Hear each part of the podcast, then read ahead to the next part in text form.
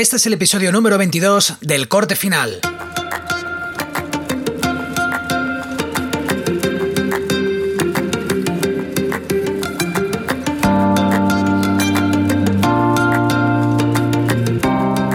Yo soy Jordi Extremera y os doy la bienvenida a El Corte Final, un podcast en el que hablaré de edición, de vídeo, cacharritos para el filmmaker y cualquier cosa que sea interesante.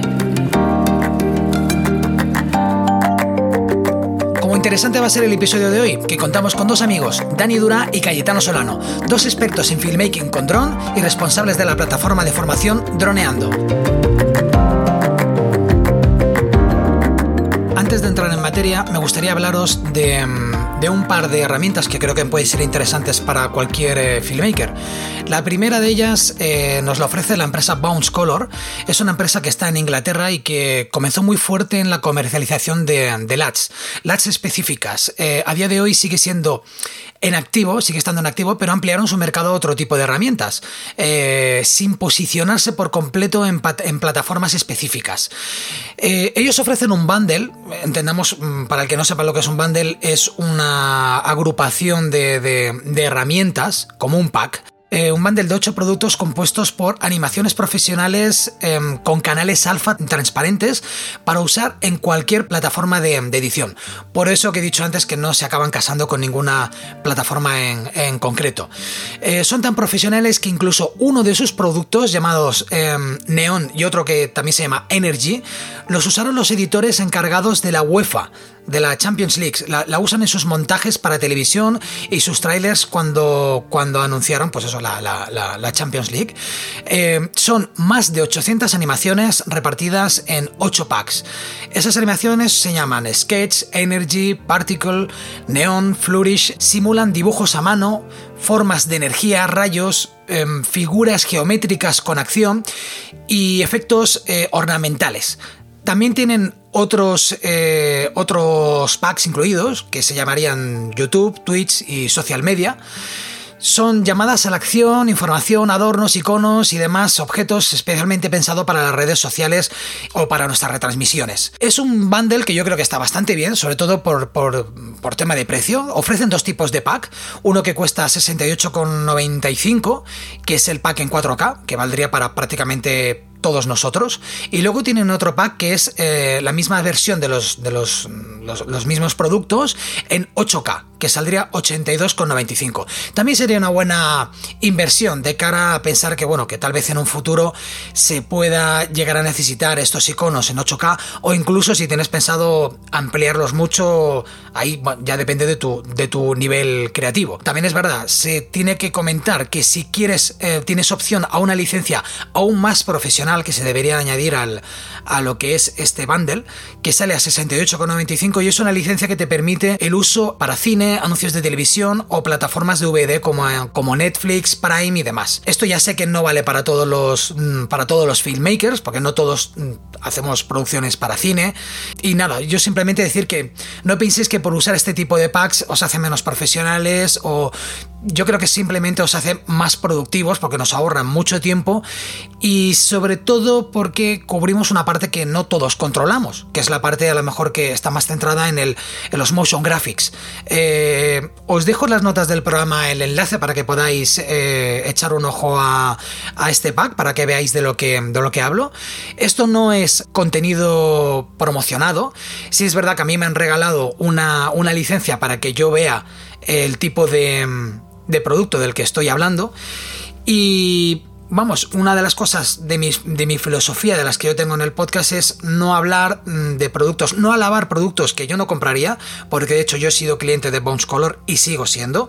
Simplemente ellos han ofrecido a ofrecerme este este pack para que lo comente y no hay ningún enlace afiliado, siempre os lo digo, no hay enlaces afiliados en nada de lo que hablamos, si tenemos que criticar algo lo criticamos y si tenemos que alabarlo lo alabamos. Y en este caso Bounce Color, al igual que tiene unas LUTs muy interesantes, específicas, por ejemplo para drone, para GoPros, eh, sí que es verdad que este este producto es muy interesante, sobre todo de cara a que se puede utilizar en cualquier, mmm, en cualquier eh, plataforma de edición. O sea, no, no, es, no, es, necesario Final Cut, sino que también, bueno, cualquier un programa que pueda aceptar alfas, canales transparentes de, de alfa, que eso hoy en día es prácticamente todos.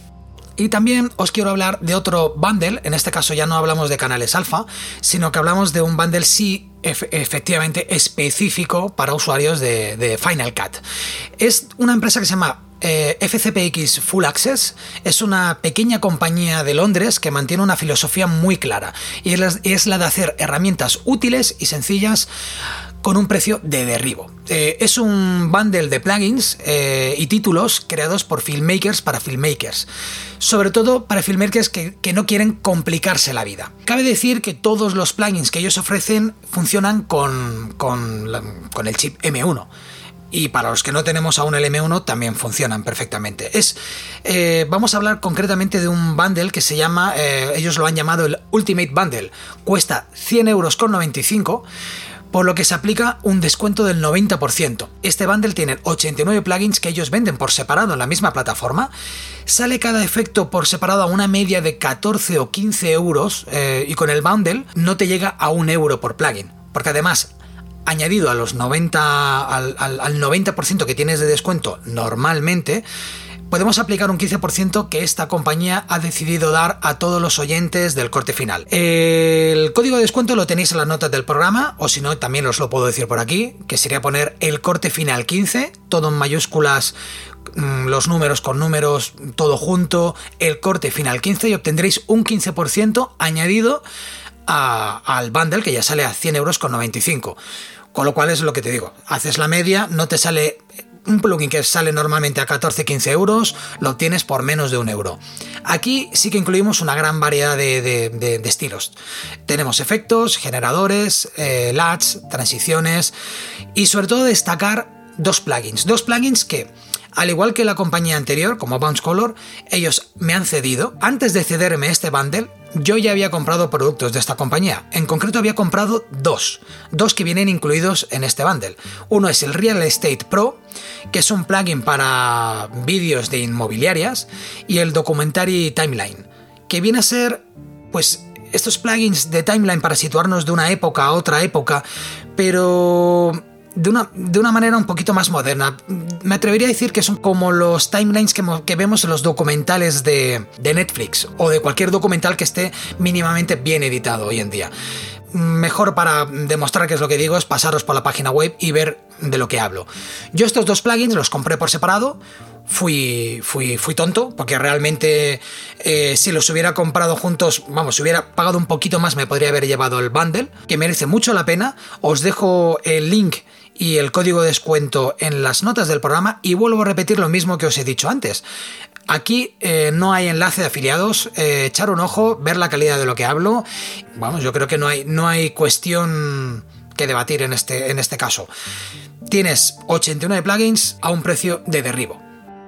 Y antes de pasar a materia, me gustaría también dejaros un enlace, eh, un enlace que también tendréis en las notas del programa, que han realizado unos chicos que son, yo creo que es una compañía, una, agencia de publicidad, una, una agencia audiovisual, donde encontramos a chicos que trabajan con Adobe y con Final. Y a modo bastante humorístico, han hecho un vídeo de Adobe versus Final, y en la que testimonios reales de chicos que están editando en el mismo, en el mismo sitio, tanto con, con, Premiere como con Final, hacen una especie como de batalla, ¿no? Como que uno lucha con, con, con, las armas que no tiene el otro. Encuentro que es bastante divertido, tienes que verlo con humor, porque realmente son compañeros de trabajo riéndose de las. de las. de los programas de ediciones de cómo, o de cómo editan sus compañeros. Creo que es bastante interesante. Y comentado esto, sí pasamos a la entrevista que tenemos preparada. Es una entrevista donde hay muchísimo valor. Hemos estado más de dos horas. Eh, seguimos con nuestra filosofía de no cortar entrevistas. Mm, creo que para mí es un, es un error cuando haces entrevistas de 30 minutos donde no te da tiempo a profundizar nada. Creo que donde se empieza a profundizar es cuando nos metemos en, materia. Y cuando yo, pues nada, cuando yo entrevisto o cuando tenemos una charla, porque tampoco me gusta llamarlo entrevistas, em, con gente como, como, como Dani Duray y Cayetano Solano, que son los chicos de Droneando, em, no, me gusta cortarles. Si la conversación fluye, me gusta que que fluya, que no, la paremos, que mm, termine cuando tenga que terminar. Y me gusta pensar que son como, como charlas que yo podría tener con ellos en un, en un bar, con inquietudes eh, reales que me puedan surgir del mundo de, del mundo de los drones. Y creo que es un, este es un podcast diferente, aunque ya hay muchos podcasts hablando sobre dron, donde solo una pequeña parte del podcast vamos a hablar de la parte más aburrida, que es la parte de, que necesitamos para volar. Y luego hay otra gran parte que es la parte en la que diferencian a estos chicos de droneando, que es la parte en la que ellos se centran en lo que es filmación aérea con dron. Si los conocéis porque ya habéis visto sus vídeos o habéis visto su, su curso, em, ahí lo comprobaréis su curso básicamente trata sobre vídeo. Entonces no entran en temas específicos de sobre, sobre legislación, donde ya hay otros compañeros que están haciendo una labor muy importante y muy informativa. Yo creo que tanto YouTube o, el mundo de las formaciones es un mundo muy amplio donde caben todos y aunque aquí hemos criticado a veces algunos cursos o formaciones, también es verdad que nos quitamos el sombrero cuando las formaciones merecen la, pena y, dan valor. Y bueno, dicho esto, me gustaría mm, dar paso a, como he dicho antes, a Dani Cayetano eh, y escuchéis esta fabulosa entrevista em, y creo que los tenemos por aquí. Hola Cayetano. Hola amigos, ¿qué tal? Muchísimas gracias por invitarnos. ¿Cómo va todo? Muy bien, y por aquí también tenemos a Dani, tu otro compañero. Hola, ¿qué tal? Sí, aquí estamos, droneando, casi de invitado por Jordi. ¿Qué tal? ¿Cómo estáis? Por aquí, por aquí muy bien. Yo estoy en Barcelona. ¿Vosotros dónde estáis exactamente? Yo ahora mismo estoy en Barcelona también. Mm. Mira, casi puedes haber quedado para hacer el, podcast ahí en, presencia. Yo estoy en Altea, en Alicante que es nuestro lugar habitual de residencia de, Dani y mío. Así que estamos separados hoy. Bueno, hoy ¿Hoy estáis separados o estáis separados normalmente? Porque lo que me ha sorprendido es que Dani esté viviendo de manera, de manera no esporádica, sino que estás viviendo en, en Barcelona. Muy bien, porque los, los, eh, cuando os he visto en, en YouTube de manera bastante activa, da la sensación de que sois un grupo muy eh, prolífico en la propia zona que salís muy a menudo. Así es, que cuando salimos de moda aventura nos organizamos para estar pues allí en, Altea. Durante el COVID he estado mucho más allí en, en, Altea y entonces ahí nos hemos podido organizar. Pero de normal, durante los últimos tres años he estado viviendo aquí en Barcelona y sigo manteniendo el piso aquí en Barcelona con mi pareja. Y, y por eso, ahora mismo estoy aquí, pero nos podemos organizar para ir subiendo y bajando con tren y con BlaBlaCar y así pues nos organizamos. Bueno, BlaBlaCar, BlaBlaCar ahora también. Con todo está, prohibido ahora, ¿no? ¿O habrá, seguro que hay una restricción o algo. No, si vas con mascarilla no hay, no hay problema. Qué gustazo, ¿eh? El, el, viaje de Barcelona a Alicante. Bueno, He, entrado muy a saco. Eh, presentaos un poco, porque yo doy por hecho que todo el mundo, que todo el mundo os conoce. Eh, yo supongo que también lo habrán visto en el, en el nombre del, en el título del podcast. Sois los chicos de Droneando. El nombre, aunque no os conozcan ya, eh, dice mucho, pero definir vosotros un poco qué sois. Si sois academia, si sois canal de YouTube, podcast, definirlo. ¿Tú, Dani, o yo? Yo. Empieza, calle. Bueno, pues tenemos dos perfiles. Yo soy piloto profesional de hace ya unos 5 o 6 años de drones, o sea que llevo ya trabajando haciendo vídeos para empresas durante 6 años. Y digamos que tenía mi camino tradicional de hacer vídeos, cobrar por cada vídeo y por cada foto ya está. Y Dani tiene un perfil diferente. Em, también es piloto de drones actualmente, pero hasta, hasta hace bien poco pues era, estaba más vinculado con desarrollar proyectos, con crear mm, aplicaciones, con crear em, webs también. Y bueno, pues hubo un punto de inflexión en el que él, bueno, somos amigos de hace mil años ya, pero digamos que contactamos desde un punto de vista profesional y me dijo, calle, ¿y si hacemos esto? Y me contó lo que hoy en día es droneando, que tenemos una parte pública o más visible que es nuestro canal de YouTube, en el que hacemos vídeos em, también un poco educativos y un poco de formación para enseñar a manejar un dron desde el punto de vista audiovisual, para conseguir imágenes atractivas en vídeo, para conseguir fotos impactantes con vídeo, cómo editarlo, cómo editarlo con vídeo y tenemos una cara, digamos, lo que, está, lo que es la base de todo, que es nuestra academia online, que es una especie de Netflix, pero de cursos para pilotos de drones, cursos online para pilotos de drones. Entonces ahí la gente que ya es la que más nos sigue, la que más nos gusta, em, pues digamos que paga 10 euros al mes y tiene acceso a cursos de pues, fotografía aérea, vídeo aéreo, edición, pilotaje, em, algunos más específicos tipo vídeo para inmobiliarias. Entonces, digamos que eso es un poco lo que sustenta todo y gracias a ello, pues Dani y yo nos podemos dedicar a hacer vídeos, a hacer los cursos y todo eso. Ese sería un poco el resumen. Vale, luego también tenéis podcast. Eh... Sí, podcast fue el primer contenido gratuito que creamos. Ah, por allá de mayo de 2018 fue lo primero que hicimos y vimos de que a nivel de pues no era una plataforma que, fuera fácil subir en, seguidores y entonces eh, hubo un día que Calle propuso de subirlo a YouTube tal cual lo que estamos haciendo ahora y, hubo un vídeo que, triunfó, que llegó a las 20.000 3.000 o 30.000 visitas en poco tiempo y a partir de ahí empezamos a, a crear contenido para YouTube de más calidad ya pues haciendo aventuras y haciendo pues eh, vídeos relacionados con siete trucos o siete pasos para, para conseguir pues grabar mejor con dron y este tipo de vídeos que tenemos en el canal de Droneando.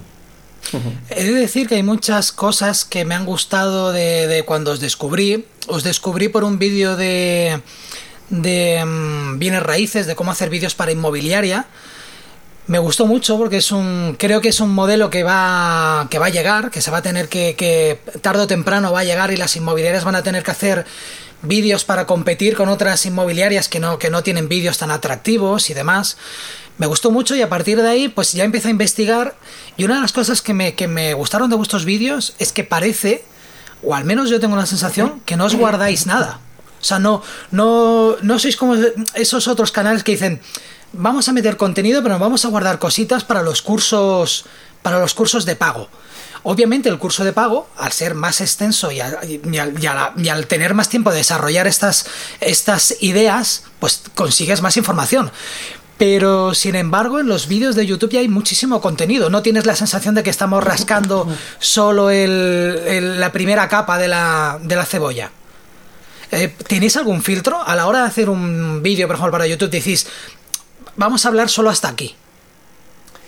No te crees que ha sido un proceso fácil, porque evidentemente cuando estás creando el contenido tienes que pensar qué va aquí, qué va allí. De hecho, al principio, al principio, principio sí que éramos un poco como comentabas ahora, que intentábamos dar un poco, no es que fuera lo mínimo, pero sí que encontrar un equilibrio, que fue cuando estábamos comentando esto de que hacíamos el podcast, lo subíamos en vídeo y pues teníamos las visitas, por 10 visitas, 15 visitas y cosas así en, en YouTube, ¿no? ¿Qué pasó? Que de repente pues empezamos a, compartir. Yo mm, me encontraba en un momento, también esto se juntó un poco con, todo el tema de la pandemia. Y claro, pues de repente una persona que se dedica como yo a hacer vídeos para empresas tipo hoteles, eh, carreras, eventos, evidentemente pues de, 100 a 0 en, una semana. Y le dije a Dani, ostras, ¿por qué no le metemos caña a esto? ¿Por qué no empezamos aquí a implementar todo lo que a mí me ha llevado a, a llegar donde he podido llegar? ¿Y por qué no empezamos a compartir, no? Y empezamos, no empezamos a compartirlo todo, pero empezamos a ir compartiendo un poquito más cada vez. Y nos dábamos cuenta que era, cuanto más compartíamos, mejor feedback, mejor conexión con, el, pues con la gente que está en YouTube, por ejemplo, también en los podcasts, y más crecíamos nosotros. Y decíamos, ostras, ¿y si compartimos un poquito más? Y, y entonces otro poquito más. Y así, pa, pa, pa, pa, hasta que nos hemos dado cuenta que a más compartes, más creces. Lo hicimos un poco en tema podcast, lo fuimos pasando un poco a, tema vídeo de YouTube, porque digamos que lo de la academia ha sido el último paso. Empezamos con el podcast, luego vídeos de YouTube ya dedicados solo a YouTube, y ya dijimos, si llegamos a X suscriptores, no me acuerdo qué, límite pusimos. 500, 500, exacto, 500. Abrimos la academia, ¿no? Y, y, nos dimos cuenta que eso, que íbamos eh, compartiendo, íbamos compartiendo ya cuando teníamos los cursos, más allá de mm, dar más valor o menos valor en los vídeos, se trataba de conceptos que se pueden explicar en un vídeo de 10 minutos y conceptos que no se pueden explicar en un vídeo de 10 minutos y que nos hace falta un curso. Y al final hay un poco la lógica ha sido la que nos ha ido, mm, pues esto que es bastante complicado, editar una foto o editar 20 fotos, por esto para un curso, o por ejemplo cómo pedir permisos para volar aquí o allí, que es un proceso un poco más largo, esto para un curso, y los 5 tips, los 10 tips para conseguir planos más cinematográficos o los 5 tips para, pues no sé, un montón de vídeos que hacemos así, que pueden ser un tip que dura un minuto y así pues Dani y yo nos alternamos y el vídeo pasa, porque en YouTube lo que más nos mm, ata es la retención de audiencia. Y pues lo que se puede explicar rápido va a YouTube y lo que no se puede explicar rápido va a un curso. Al final es un poco lo que nos dicta. Vale. Va a haber varias pausas porque me, da miedo cuando termina de hablar Calle. Si me pongo a hablar yo, a lo mejor corto a Dani si quiere decir algo. Entonces, eh, Dani, tú entra al trapo si ves que, que quieres añadir algo. yo lo que. Por ahora, perfecto. Vale, Lo que sí que me he dado cuenta es que yo creo que la manera de, de haber llamado la, a la, la, atención, al menos yo lo, lo, la sensación que yo tengo con, con vuestros vídeos, es que sí que es verdad que estáis dando un contenido muy diferente al resto. Entonces, en el momento que tú dices 7 tips, ¿cuántos vídeos hay de 7 tips de esto o 10 tips de esto? Que los acabas viendo, porque al fin y al cabo, ver para mí, para alguien que es, que es un apasionado del audiovisual, es como ver Netflix, ¿no? O sea, como, como ver algo que a lo mejor no te va a aportar nada, pero quiero ver a alguien hacer algo que, que ya lo hago yo también, ¿no? Y es ahí como, como entretenido.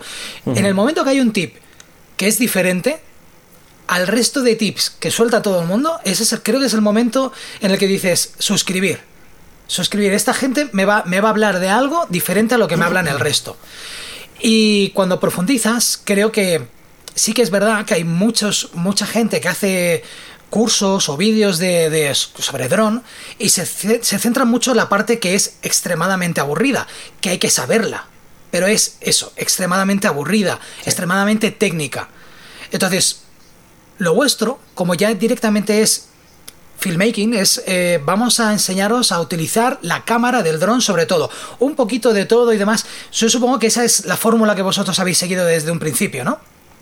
Sí, a ver, al final nuestro objetivo es contar la historia desde el punto de vista desde la, desde la vista de pájaro, ¿no? Y entonces tenemos un dron que nos da esas capacidades.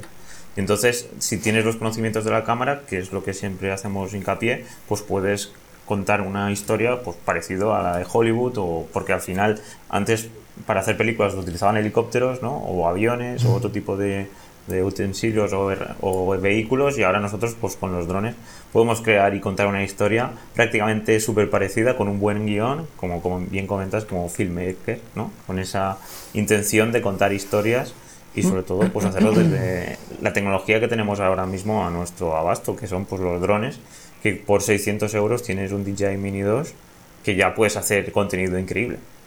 No, y además pues...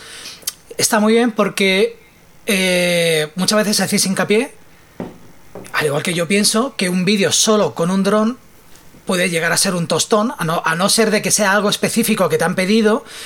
Eh, para mí un, las imágenes de un dron tienen que ser el 20-30% de una producción, que va a hacer que esa producción se eleve muchísimo y te diferencias del resto. Pero claro, un 20-30, que muchos clientes pasan que dicen, quiero vídeo con dron, pero y te insisten, y dron, y quiero el dron, y el dron, y el dron desde aquí. Bueno, pero la, la misión del vídeo es hacer un vídeo entretenido, no un vídeo porque tú quieres un dron y quieres ver tus oficinas desde el techo, que por cierto es, está súper sucio.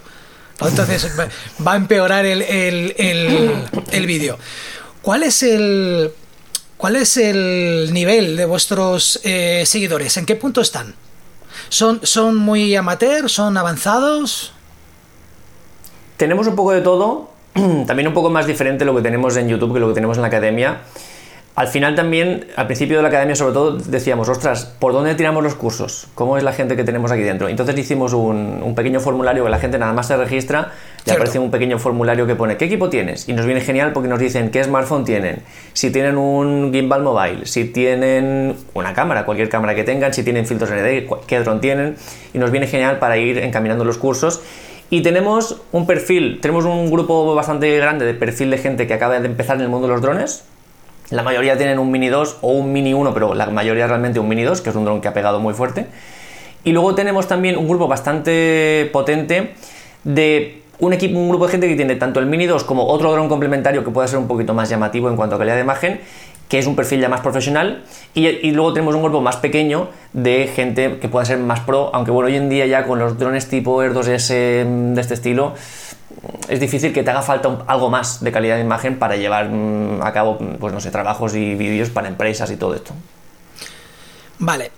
La pregunta de ahora va a ser un poco complicada, a lo mejor. No sé si tenéis un, un speech preparado.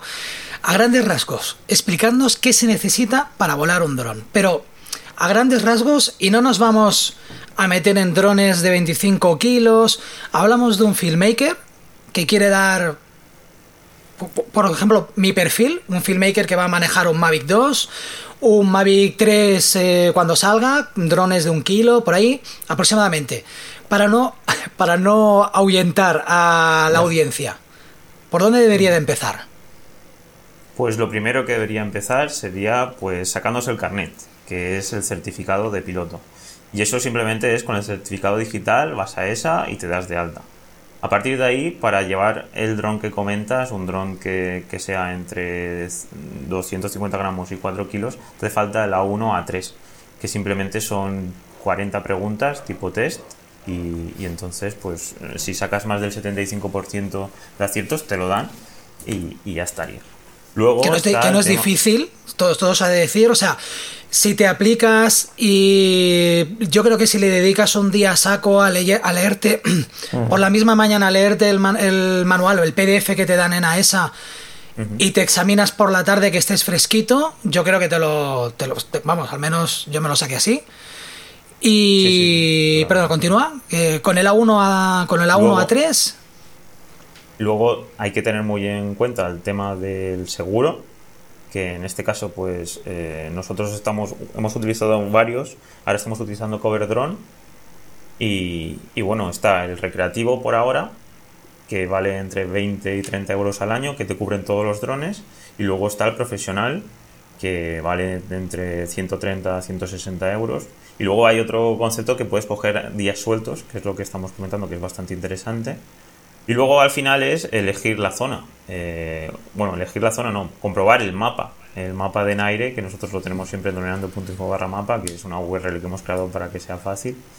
Y, bueno, eh, te posiciona GPS y te dice si, si puedes volar o si, o si realmente está restringida la zona de vuelo.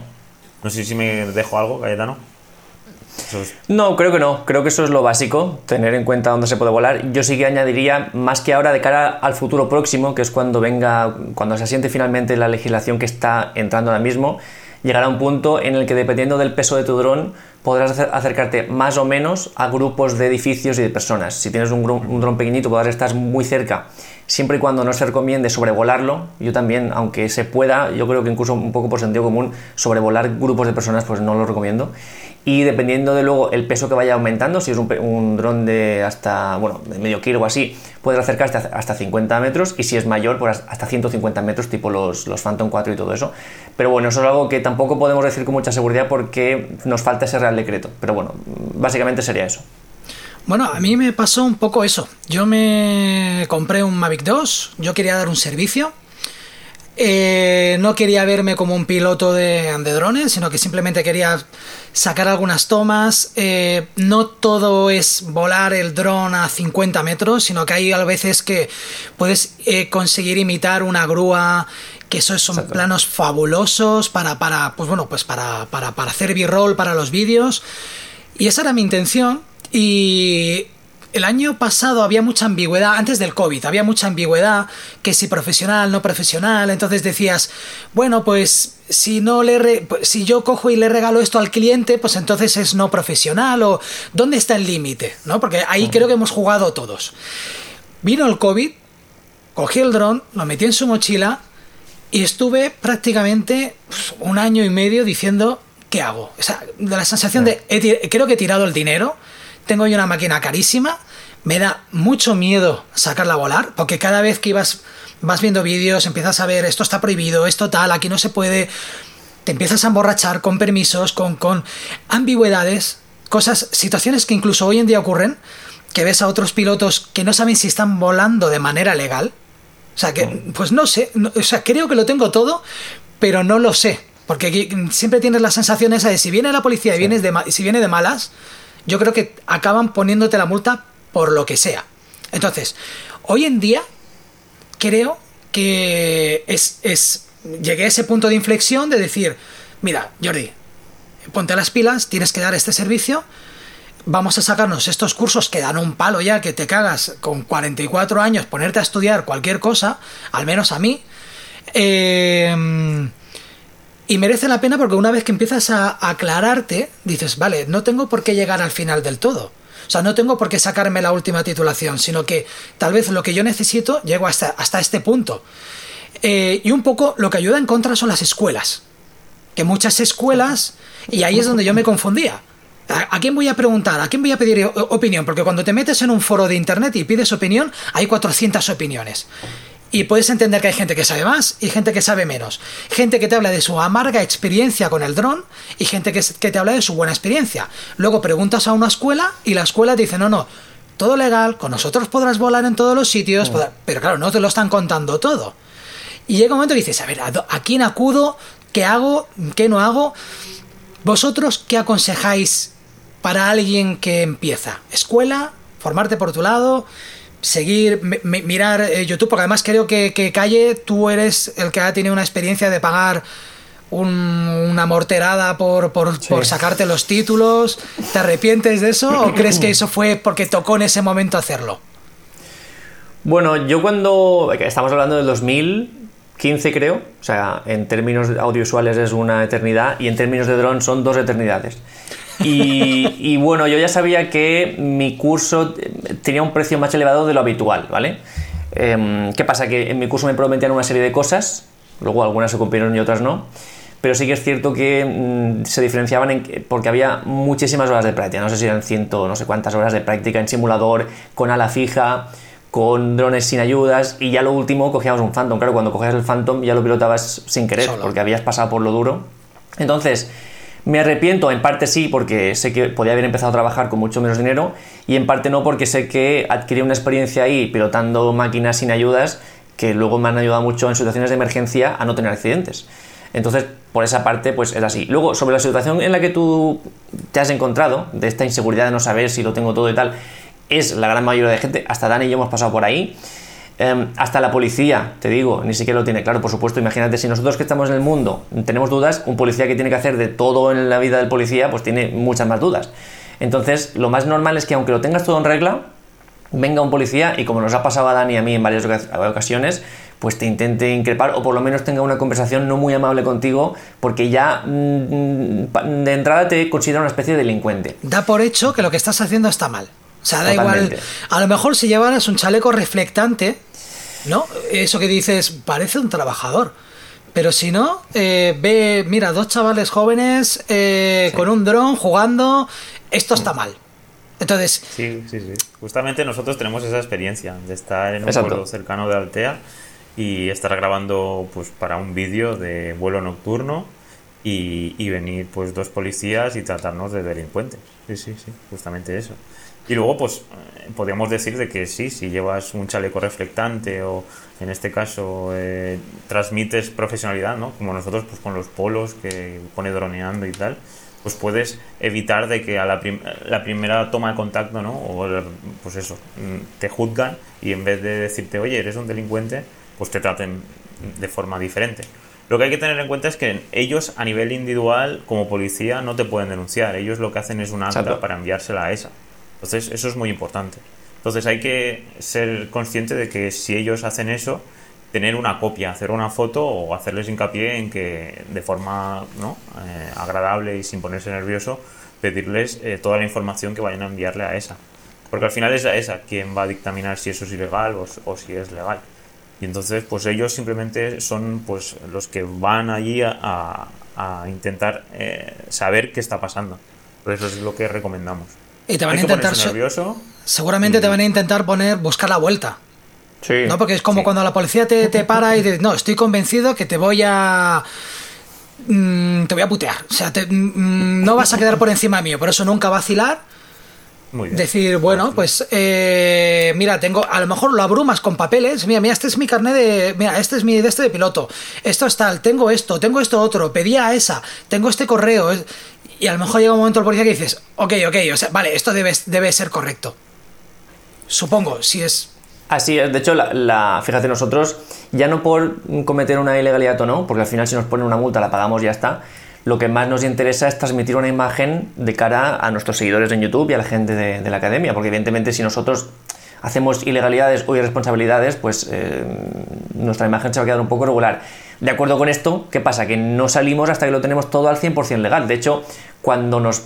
Esto que está comentando Dani, que él dice que nos trataron como delincuentes, pero para que esto quede claro, significa que vino un coche de policía con las sirenas, estábamos en un parking, evidentemente vamos a un lugar en que no, no podemos hacer daño, pues estamos en un parking, vino el coche a toda pastilla, pegó un frenazo ahí, como que se nos, que se nos escapan los delincuentes, mucho nerviosismo, mm, quisieron intimidarnos. Bueno, esto de hecho lo tenemos pendiente o para un podcast o para un vídeo o para un curso, le tenemos que dar forma porque aprendimos bastante ese día. Y la cosa es que nosotros, hasta que no recibimos, eso fue con el Air 2S, hasta que no recibimos la matrícula, porque claro, cuando compras la matrícula te hace falta poner el número de serie del dron en la matrícula, entonces tienes que recibir el dron, una vez lo tienes, pedir la matrícula, esperar a que venga la matrícula y entonces ya puedes salir, ¿no? Pues teníamos eso, esperar a la matrícula. Como estábamos probando seguros, creo que teníamos como un par de seguros, o sea, estamos asegurados doblemente. Evidentemente estábamos con todo lo demás, los dos somos certificados, o sea, tenemos el carnet, los dos tenemos, estamos registrados en esa, tenemos todo muchas veces por duplicado. Y aún así nos quisieron amedrentar, evidentemente nosotros cuando empezamos, aquí seguro, aquí certificado, aquí yo en mi caso que tengo aún mi certificado profesional, el que estaba vigente actualmente y sigue vigente creo que este año y el siguiente o solo este año, también lo pusimos. Y aún así nos costaba calmarse y tal. Entonces son situaciones que si nosotros que estamos prácticamente en nuestro día a día es esto y estamos seguros, es normal que el que el dron lo utiliza solo para de forma esporádica tenga dudas. Y es ahí cuando si te pone nervioso, te intentan poner nervioso y tú pues cedes un poco es cuando estás perdido. Entonces, lo que recomendamos nosotros es estar bastante seguro de lo que, de lo que estamos haciendo. Es todo lo que ha comentado Dani, eso sí que es importante tenerlo. Y luego transmitir confianza y seguridad. Enseguida que podamos eh, mostrar seguro, nosotros incluso recomendamos pedir que, que, la persona que esté en esta, en esta situación pida a los policías que se identifiquen y grabar la conversación, porque nosotros incluso nos pusieron problemas para grabar la conversación, se hicieron los locos, así que casi sin preguntar, grabar la conversación por lo que pueda pasar y lo que ha comentado Dani, muy importante, lo que apunten en un papel, hacer una foto. Porque es muy posible que ahí pongan una mentira o pongan cualquier cosa, lo envíen a esa y luego ya a los tres meses o a los cuatro o a los seis te llega la multa. Entonces. Y demuestra tú ahora que estabas. Que, están mintiendo, que no era así, como lo. Así que foto eso sí o sí. Vale. Porque está, ¿es, legal poder grabar una conversación? Sí, tú lo, informas de ellos, sí. Vale, vale, no, no, no. De hecho, todo esto viene porque, evidentemente, nosotros somos especialistas en drones, nos hemos tenido que especializar en normativa de drones, pero no somos abogados ni nada parecido. Por suerte, una de las grandes ventajas que tenemos es que en nuestra academia tenemos como dos, tres policías, un guardia civil y, o creo que guardia civil, y uno o dos que son miembros del ejército. Y evidentemente lo primero que hicimos fue contactar con ellos porque nosotros acabamos ese encuentro con la policía evidentemente un poco pues nerviosos, tristes. Lo he hecho bien, lo he hecho mal, a ver si van a tener razón. Eh. Y contactando con estos policías, bueno, contactamos con Ben Pinto, que es un policía de Ibiza, que además es, un perfil buenísimo porque es policía, pero también es piloto de drones, pero por su parte, no es que lo hayan formado, sino que él digamos que tiene las dos em, formaciones, y, nos dijo, habéis sido demasiado flojos, teníais que haber apretado más, teníais que haber grabado la conversación, avisad, pero no, no esperéis que te digan eso, sino decir, vamos a grabar y grabar. Tenías que haber pedido más, tenías que haber, y, de hecho nos, nos empujó, nos animó a que mm, pusiéramos una instancia en la comisaría pertinente porque dice que él como policía se siente dañado con esa forma de actuar. Entonces, nosotros cuando mm, somos contundentes es porque lo hemos consultado o bien con un policía o bien con gente que está en, ese mundo. Pues yo he escuchado anécdotas de todo, ¿eh? De gente que está volando el dron y le viene la policía de malas y luego muchas veces que viene la policía, hostia, qué guay, cómo mola, ¿esto es un dron? Entonces, eso os habrá pasado un montón de veces, porque yo cuando estoy volando el dron, ya no la poli, cuando se acerca un cualquier persona que esté andando por ahí, la primera pregunta es ¿cuánto vale? Exacto. Hola, tío, un dron, ¿cuánto cuesta?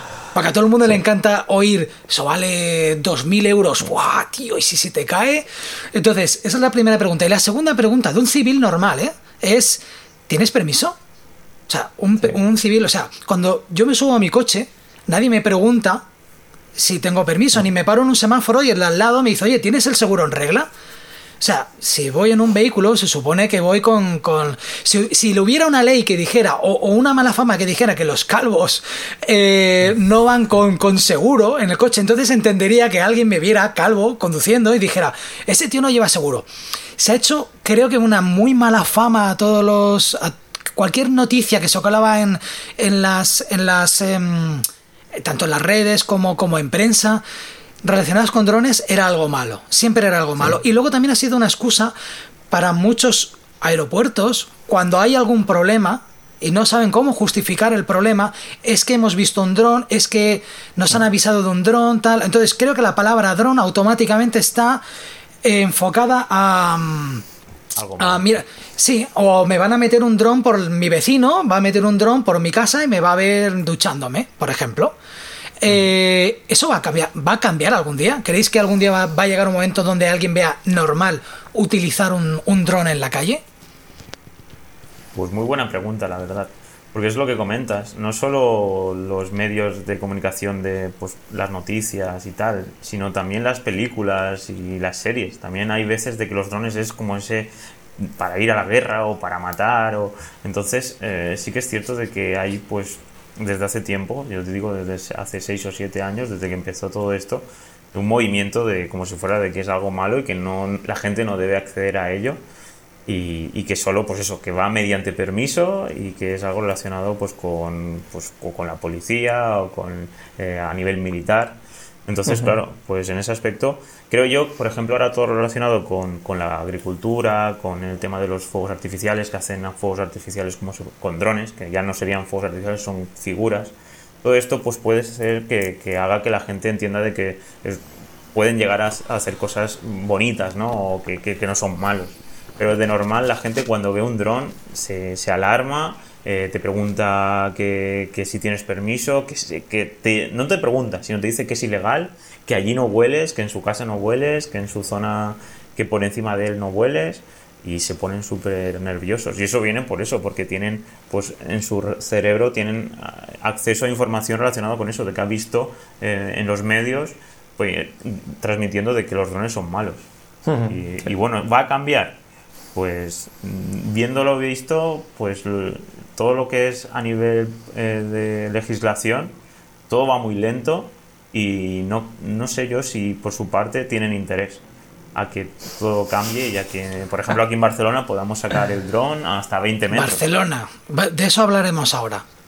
Vale. Entonces, que con un Mini 2 sería muy fácil. Yo, por ejemplo, aquí en la Diagonal ahora mismo está en obras y sacar el Mini 2 o- y hacer un plano super guay de, las obras a 5 metros de altura. No te digo que es mm, mucho por debajo de, la línea de edificios, que son 30 metros. Entonces, pues, mm, ¿cambiará? Pues yo creo que, en un futuro o cambia o no sé yo dónde vamos a llegar, porque la Unión Europea, por ejemplo, está intentando legislar para que todo esto cambie. La cuestión está que luego cada país pues es, es libre de gestionarlo como crea. España, los españoles, pues en este aspecto, pues todo lo que no conocemos, pues solemos pues Sí. eso, prohibirlo. Ey, cuidado, lento. Y Antes de investigar, antes de investigar eh, qué es, directamente pasamos de no sé lo que es un dron, puedes hacer lo que, lo que tú quieras con un dron, a vale, prohibido, totalmente. Y luego ya empiezo a mirar qué te voy dejando, qué te voy dejando hacer. A mí me pasó. comparado No, con dime, los dime. patinetes, comparado con Vale. otro tipo de vehículos o, que utilizamos, o por ejemplo, en Valencia, en el río, todo eran patinetes, o aquí en Barcelona, todos son patinetes, hay muchísimos accidentes.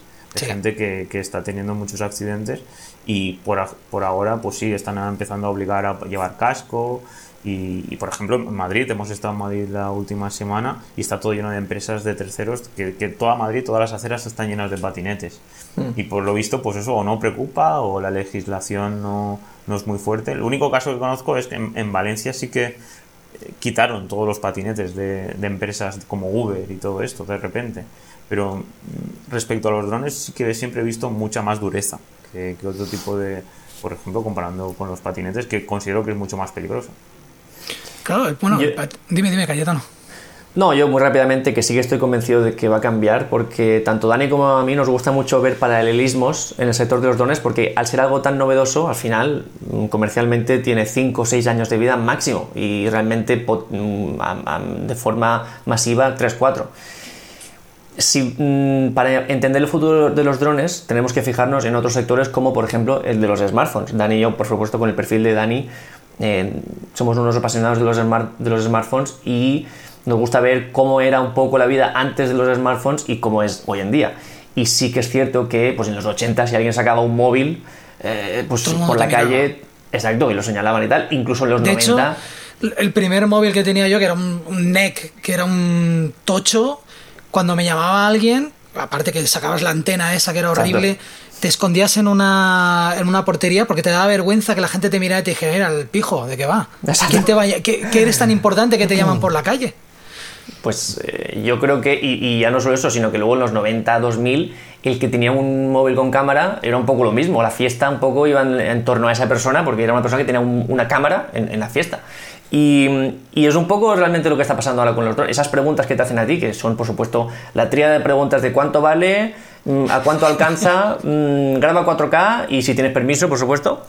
Y, yo creo que esto desaparecerá porque estamos viendo cada vez los, los eh, drones son más accesibles, más baratos, más portátiles, más pequeños.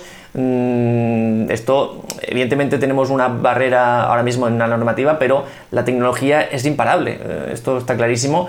No sé hasta qué punto se pueden enrocar mm, para impedir que un sector, ya solo, no solo por, permitir el avance, que eso es una idea un poco más romántica, sino por la cantidad de millones y millones de, de todo lo que se mueve al año con este sector, yo creo que al final pues eh, tienen que dar facilidades. Evidentemente no tienen que dejar que todo el mundo haga vuele drones en un aeropuerto, eso sí que no, pero tienen que, se tienen que adaptar.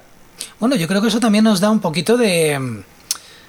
Eh, un poquito de valor al filmmaker que quiere dedicarse un poquito más al tema del dron, que allá hay un filtro, hay una especie, es como el, como el carnet de conducir.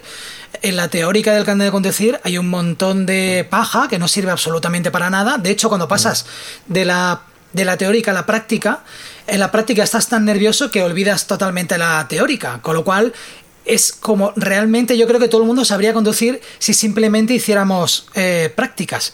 Pero necesitas ese filtro ese filtro para que no todo el mundo conduzca, sino que alguien que de verdad quiere conducir pierda su tiempo en, pasar ese filtro. Esa sería la manera romántica de decirlo, porque la, realidad es que, bueno, hay autoescuelas, pagas un pastón por estar en la autoescuela cuando puedes perfectamente, igual que en el caso de los drones, eh, conseguir el carnet de piloto sin necesidad de pasar por escuela. Porque lo que vas a estudiar es son unos datos que te están dando un, organismo. Entonces, mm, por ese lado yo creo que tampoco va mal que haya un, filtro, pero claro, también necesitamos una lógica, porque luego pedir, es la siguiente pregunta, pedir un permiso. Da la sensación de que esto es una odisea, porque te pones a mirar los mapas donde tú puedes, donde tú puedes volar, aparte que si vives en Barcelona prácticamente no puedes volar en ningún sitio, te tienes que ir al desierto eh, y cuando puedes volar en algún sitio, ves que hay a lo mejor zonas donde hay que pedir tres permisos diferentes y todo el mundo asocia, porque esto es España, ¿vale? Entonces aquí asociamos todo a permiso igual a dinero. Entonces, volar, volar en diferentes sitios es una cuestión de dinero, de tiempo, de caer bien, de no caer bien, ¿cómo es? Yo creo que la clave está en la gestión. De hecho, esto que dices todo del dinero, a mí me ha pasado un poco con clientes, es decir, una persona que quiere un vídeo y me dice, pues quiero un vídeo aquí. Y yo le digo, pero es que aquí está prohibido, porque hay un aeropuerto a 3 kilómetros. No te preocupes, soy muy amigo del concejal, soy muy amigo del alcalde. Y yo, ya, pero es que no se trata del ayuntamiento, se trata de una cosa que está bastante por encima del, ayuntamiento. Yo, esto lo apañamos, esto vamos, a el primero interesado. Yo, es que no, no, no estás entendiendo bien o no me estás escuchando. Es que se trata de una cosa que es un organismo a nivel estatal que ahora mismo es incluso a nivel eh, continental, a nivel, europeo. Y entonces, mm, se trata más de gestionarlo. Mm, de hecho, mm, tenemos nosotros, por ejemplo, tenemos una clase de cómo pedir permisos en zona cepa, que esta es otra de estas restricciones en, parques naturales y zonas de, especiales de protección de aves. Y mm, es de, creo que es, de, si no es la clase más vista, es de las más vistas. Y al final la gente dice, ostras, y es que se trata de un proceso, de que tiene que ir B después de A, no C después de A. No es que sea complicado, pero si vas haciéndolo por orden, pues al final son muchas cosas, pero que si las has hecho ordenadamente, pues mira, aquí lo tienes. Y, se trata de eso, saber ¿Qué me hace falta? Es decir, si yo quiero, mm, pues por ejemplo, si quiero hacer esto de la zona cepa, me hace falta un plan de vuelo que le diga a la persona dónde voy a estar en cada momento y, a qué altura y todo. Entonces. Em, eso, eso tiene lógica. Lógica no tiene mucha, porque realmente todo lo que estamos hablando es porque estamos con una legislación que no tiene. Mm, Pero tú, tú, tú das un plan de vuelo. O sea, sí, claro. tú realmente cuando tú.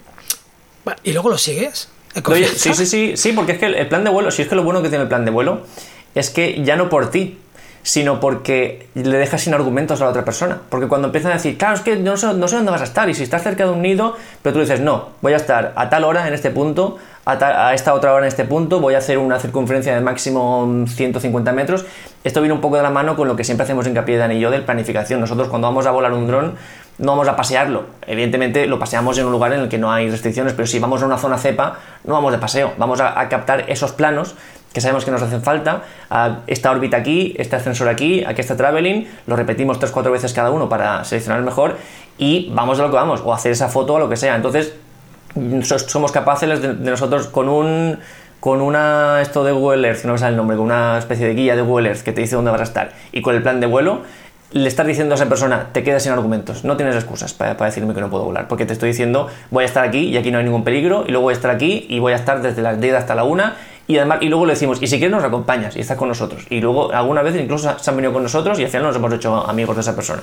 O sea que más que porque tenga un sentido porque no lo tiene realmente en zona cepa a lo mejor si es una época de nidificación y estamos cerca de un nido lo podría tener pero zonas cepa o mm, como en Barcelona CTRs de 50 kilómetros donde hay lugares que no han visto un avión en su vida y no se puede volar un dron a 5 metros, esto no tiene ningún sentido. Entonces, más que por la lógica que pueda tener, es por dejar a la, posible persona que te pueda dar el permiso sin argumentos.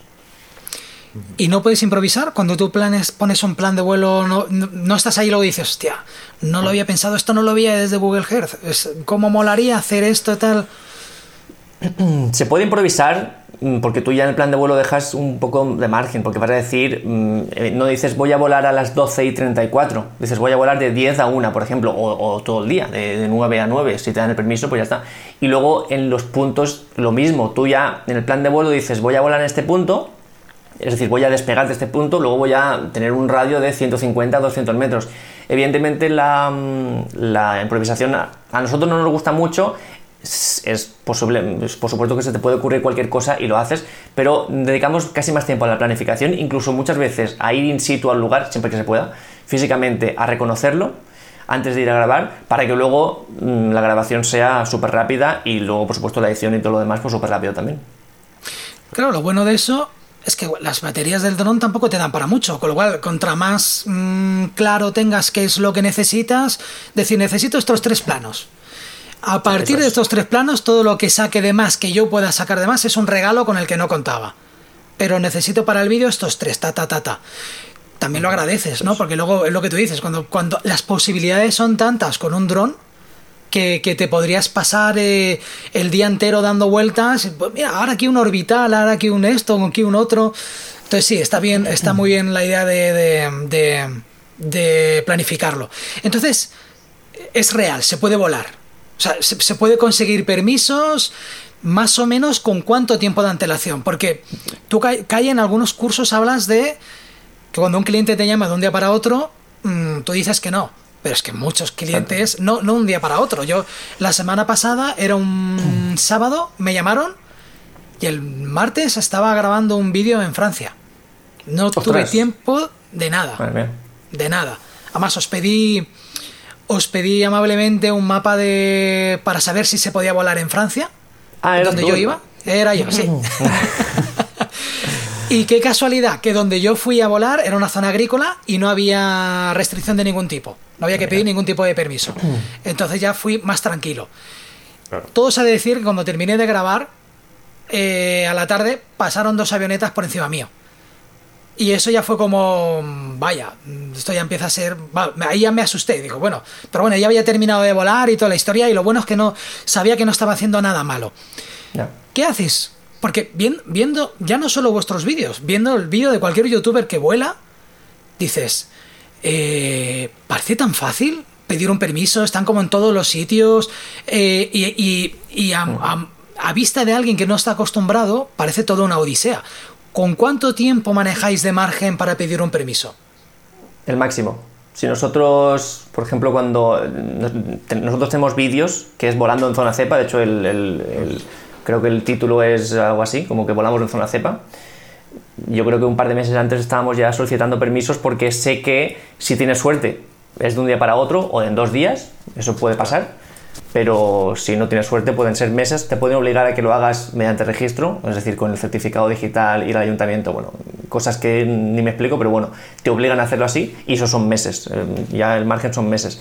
Nosotros tenemos la suerte de que podemos planificarnos porque nosotros tenemos nuestro flujo de trabajo de un vídeo semanal ah, en YouTube y nuestros cursos semanales en YouTube. Entonces mm, sabemos que si esta semana no podemos esta cosa, pues grabamos otra cosa. Y entonces podemos planificarnos eso. Y por ejemplo, yo ahora mm, voy a estar de unos días en, Menorca. Y creo que solicité los permisos, estamos grabando en septiembre esto, y creo que solicité los permisos a finales de junio, julio.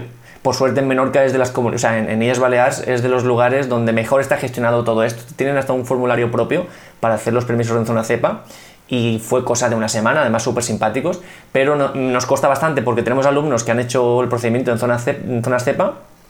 El, menos, una menos un alumno que no lo ha conseguido, que es en Tenerife, porque en Tenerife están en, pues como en la prehistoria un poco de, en cuanto a permisos para volar en, sus parques naturales. Es el único que no lo ha conseguido. Todos los demás en Extremadura han volado, en Castilla y La Mancha también, en, por supuesto Comunidad Valenciana, todo lo han conseguido, pero en, temas de zona cepa y si lo haces con antelación. De hecho, muchos nos dicen que eh, calle, que voy a, mm, pues yo qué sé, en dos días voy a un sitio y voy a pedir los permisos de zona cepa. Digo, pues no, mm, lo más normal es que no puedas, porque evidentemente entre que entre que te contestan y les vuelves a contestar ya estás allí. Entonces, eh, la máxima antelación.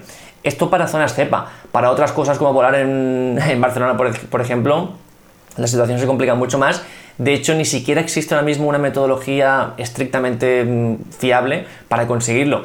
Nosotros no hemos podido hacer nada porque mm, dependiendo un poco de cada caso, actúan de una forma o de otra.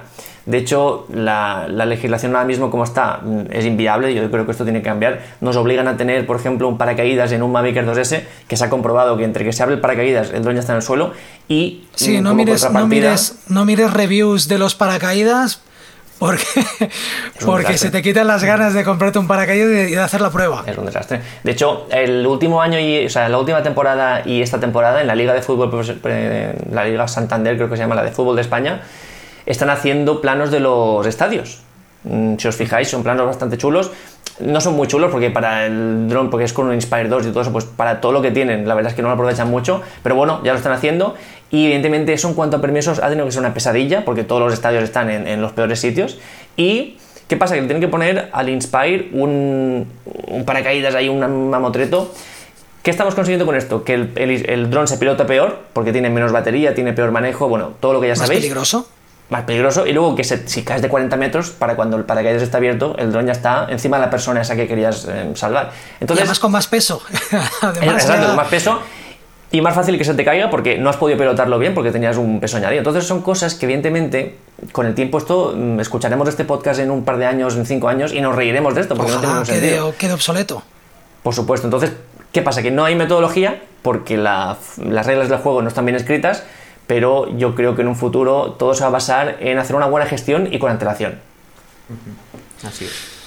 Bueno, pues la cosa pues es eso, yo creo que a esa le ha pillado pues eh, sin una infraestructura grande para poder, eh, como bien dice Calle, definir una metodología para pedir permisos en zonas CTR o en, o en zonas donde ellos dicen que necesitan muchos permisos y lo han cedido pues en este caso a los aeropuertos o a los más a nivel individual. Y esto ha supuesto pues de que cada uno se tenga que, que poner las pilas como pueda y lo más fácil es pues prohibir pues en muchas ocasiones hemos estado hablando que yo de que hay CTRs donde es un, eh, mini aeropuerto o aeródromo y CTR, CTR, estamos hablando de CTRs, CTR es zona donde cerca hay un, aeropuerto, ¿verdad? Es que sería el sitio más complicado para que te dieran un permiso. Sí. Pero hay algunos que no, que no operan durante. no operan todos los días, o solo van aviones pequeñitos. Entonces ahí se supone que si te pones en contacto con ellos puedes pedir permiso y tal. Y hay mucha gente que directamente te dice, no, no quiero saber nada de drones. Entonces, claro, como tienen ese poder porque a esa se los ha dado, no hay una plataforma, un, formulario donde tú puedas poner, pues que sí, tengo paracaídas, tengo este seguro, tengo este título, y, enviarlo y, y, voy a hacer este plan de vuelo. No, todo eso no existe. Por ejemplo, en Inglaterra, Alemania o en otros países hay una aplicación donde tú tienes tu usuario, tú más o menos es como una red social y puedes decir dónde, dónde quieres volar y entonces es mucho más fácil acceder al permiso. Entonces si pasara algo, pues enseguida pues tienes contacto. Porque el objetivo aquí es que no haya ningún accidente. Que los que tienen prioridad son los aviones y las aves, eso está claro, porque el dron es lo último que ha venido en los últimos 10 años. Antes estaban, pues, pues eso, las aves y los aviones. Entonces, tienen prioridad. Pues eso está claro, pero hay que buscar una forma fácil para que, pues, que todos podamos, eh, pues en este caso, convivir. Bueno, ¿Qué es lo que pasa? Que a esa, por lo visto, no tiene la infraestructura suficiente, le ha dado el, pues, la responsabilidad a los pequeños y los pequeños pues están desbordados. Bueno, los pequeños, como tú dices, seguramente si te quieres evitar problemas y, y perder tiempo e infraestructura para, para, otra persona, para alguien que, por ejemplo, va a volar un dron que asociamos que es un juguete, que no vas a hacer nada serio con el dron. En cambio, aquí vienen señores con un aeroplano, ¿no? Entonces esto es más serio. Eh, directamente, pues te lo prohíbo. ¿No? O sea, si, si yo decido dar, ¿para qué me vas a dar un problema? ¿no? Pues yo te lo prohíbo y punto, ya está. Cuando, mucha gente que vuela los aeroplanos también es recreativo. Es más recreativo incluso que un, que un, que un dron.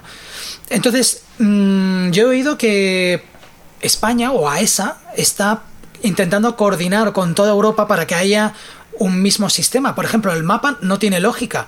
Que yo tenga que consultar un mapa para España, pero luego en Francia no tengo ni idea. O ahora me voy, precisamente tengo un trabajo en Flandes, me están pidiendo dron en el trabajo y yo, yo no sé eh, si presupuestarlo o no, porque no sé si puedo volar o no puedo volar.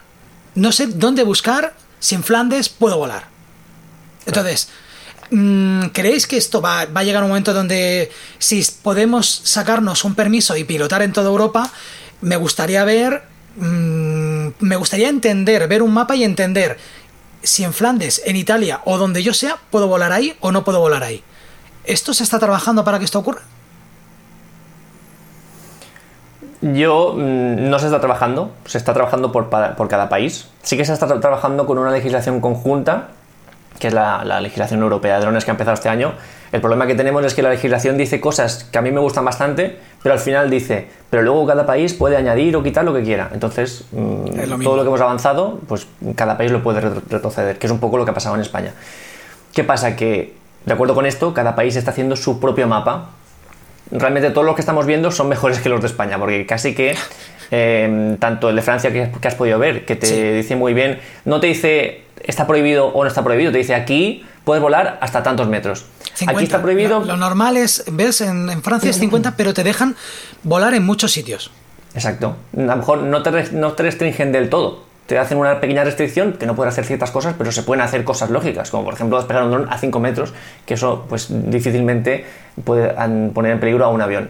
Lo mismo estoy viendo yo también en, Inglaterra, que tienen hasta una app en la que eh, el, CTR no es un círculo que lo ocupa todo, es decir, la zona de aeropuerto no es un círculo que perfectamente circular que lo ocupa todo, sino que ocupa por donde pasan los aviones. Y por donde no hay aviones, a lo mejor estás a 5 kilómetros de un aeropuerto, pero como por ahí no pasa ningún avión, puedes volar. Carreteras, hay pues como carreteras que es por donde pasan los aviones, ¿no? Exacto, las líneas de aproximación, pues en, el, en la zona perpendicular a la pista, ahí nunca va a haber ningún avión, porque no tiene ningún sentido que haya ningún avión ahí. Pues ahí, por ejemplo, en otros lugares se puede hacer. Yo creo, pero esto es eh, opinión totalmente personal, que en un futuro tenemos que ir de la mano. No tiene ningún sentido que mm, por cada país tengas que hacer una investigación que evidentemente no es fácil, muchas veces ni, siquiera en tu idioma o en uno que puedas controlar. Así que yo creo que mm, esto, igual que la legislación tiene que ir de la mano, pues eh, el mapa puedo admitir con pequeñas diferencias, pero tiene que ir de la mano, por lo menos estar en el mismo lugar. Y luego, vosotros creéis, ya cambiando, ya pasando un poquito más del tema de, de legislaciones, permisos, que sea más vuestro terreno, ¿creéis que mm, el dron debería de ser un complemento que todo filmmaker debería de tener? Hace... llevamos hablando varios episodios sobre el tema y es que creemos que muchos filmmakers no, que no se quieren meter en el mundo de la foto, al igual que muchos fotógrafos sí se han metido en el mundo del vídeo, no ocurre al revés. Hmm. Eh, ¿Creéis que un buen filmmaker completo debería de tener, porque al menos es como yo lo veo, por eso tengo un dron, porque quiero dar ese servicio? En cambio, por ejemplo, la fotografía la tengo más dejada y me tengo que meter también con, fotografía. ¿Creéis que un buen filmmaker debería de tener su permiso A1, A2, A3? Saber pilotar un dron y dar este servicio? ¿O creéis que deberían de haber simplemente pilotos especializados en todo esto?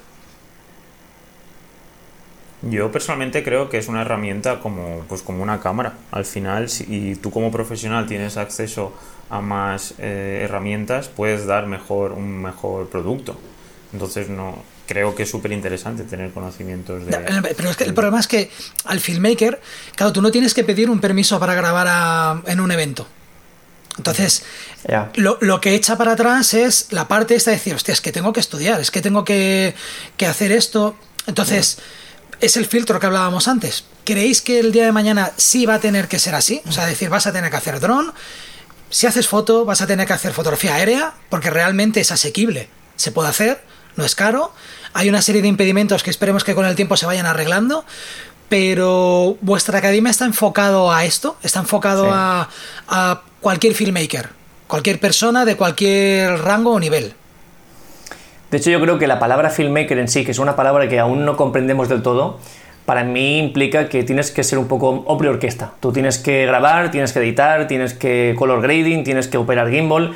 No, eh, tienes que hacer lo que en una película haría un equipo, en el que habría una persona que editaría, otra persona que mm, haría el color grading, ¿no? pues el filmmaker lo tiene que hacer todo. Entonces, de hecho, la palabra correcta creo que sería eh, independent filmmaker sí. realmente como creo que la palabra filmmaker en España es cineasta, no puedes decir soy cineasta porque la gente va a decir, mira, el Almodóvar este. Eh, ¿Sabes? Entonces, eh, yo creo que, filmmaker independiente cineasta independiente, señor que sabe de guion, señor que sabe de talonaje, que también puede trabajar en equipo.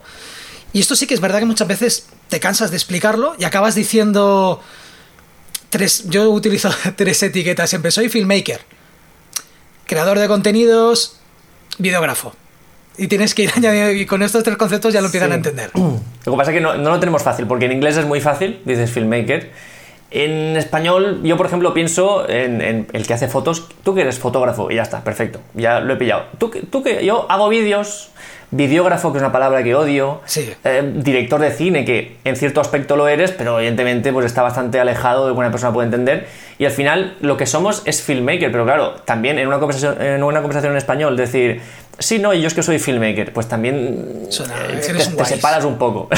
eres un wise. Pero realmente es eso, o sea, por definición lo que hacemos es eso, nosotros, que esto es un poco un tema que se me ha quedado antes por comentar, Em, sobre cómo tenemos que implementar el dron en nuestro flujo de trabajo. Nosotros, a pesar de que somos especialistas con drones, entendemos el dron como una herramienta maravillosa y que se nos cae la baba verlo despegar, pero solo una herramienta que tiene que complementar. Como tú dices, un vídeo de un minuto, dos, tres, solo de dron, muchas cosas me tienes que hacer ahí, muchos cambios de plano, muy, no sé. ¿O es un vídeo para una feria? Algo que vas a dejar ahí de fondo, dando eh, vueltas. Eso sí, Que no explique nada, pero que simplemente. O un señor, como vosotros habéis hecho un vídeo de, de un parking, alguien que quiere promocionar el parking. Entonces. Sí, pero en el mm, parking incluso metimos imágenes con gimbal, porque es que te va a añadir algo. Te va a añadir algo que el dron, sí, el dron es una herramienta fantástica, pero mm, al final es como si quisiera hacer una película solo con un gran angular. O, por ejemplo, cuando se puso de moda la GoPro, que todo el mundo hacía vídeos con GoPro, pues al tercer plano de GoPro estás cansado, porque lo ves todo ahí súper grande, pues evidentemente dame un cambio de distancia focal, entretenme, dame algo que me ayude a quedarme. Pues yo creo que entendemos el dron como eso, una herramienta que nos enamora, pero una herramienta. De hecho, el, el, gran hincapié que hacemos nosotros siempre es mmm, filmmaker, que se te da bien eh, manejar un gimbal, esfuérzate por manejar eh, un dron o esfuérzate por implementar un mejor sonido en tus vídeos. ¿Que se te da bien el dron? Pues esfuérzate por un gimbal. De hecho, nosotros tenemos hasta un curso de gimbal porque para hacer un, un vídeo con, por ejemplo, el vídeo para, para, inmobiliarias, el gimbal es fundamental. Tú puedes ser eh, el mejor piloto de drones del mundo y haces por fuera la casa preciosa. Pero si no muestras el interior con un gimbal y un gran angular, eh, cualquiera que lo haga te va a pasar por la derecha. Entonces, mm, es súper importante que sea un complemento y que el objetivo es lo que dice Dani, contar historias, ya sea para vender algo, ya sea para promocionar algo, ya sea para avisar de que esta empresa tiene una oferta, ya sea para hacer un cortometraje. Es una historia, al final todos los impactos que recibimos en vídeo hoy en día son historias y también vinculado con esto es algo que siempre decimos nosotros, cuando empezó el mundo de los drones, los primeros que hicieron buenas fotos aéreas eran fotógrafos que aprendieron a pilotar un dron, no pilotos de drones que aprendieron a hacer fotos. Y esto es porque el fotógrafo ya tenía todas las técnicas y todas las estrategias y simplemente tuvo que aprender dónde quiero poner la cámara para hacer esta foto que yo ya, en cuanto a encuadre, composición, luz, todo lo que ya sé hacer desde hace décadas, lo puedo seguir haciendo desde el aire. El piloto de drones que se, que se aprende a hacer fotos le cuesta un poquito más, porque claro, em, eh, lo importante es hacer la foto, no, no manejar el dron, ¿no? Entonces, mm, yo creo que de acuerdo con esto tiene que ir todo. ¿Dani? Sí, sí, totalmente de acuerdo. Al final, Me sabe mal a veces eh, cortar a, a, calle porque hay veces que te corto a ti cuando intentas explicar algo. Tú, bueno, al final, como bien comenta Calle, es eso, es pues tener acceso al dron y tanto al gimbal como a cámaras y poder pues, contar la historia lo mejor posible.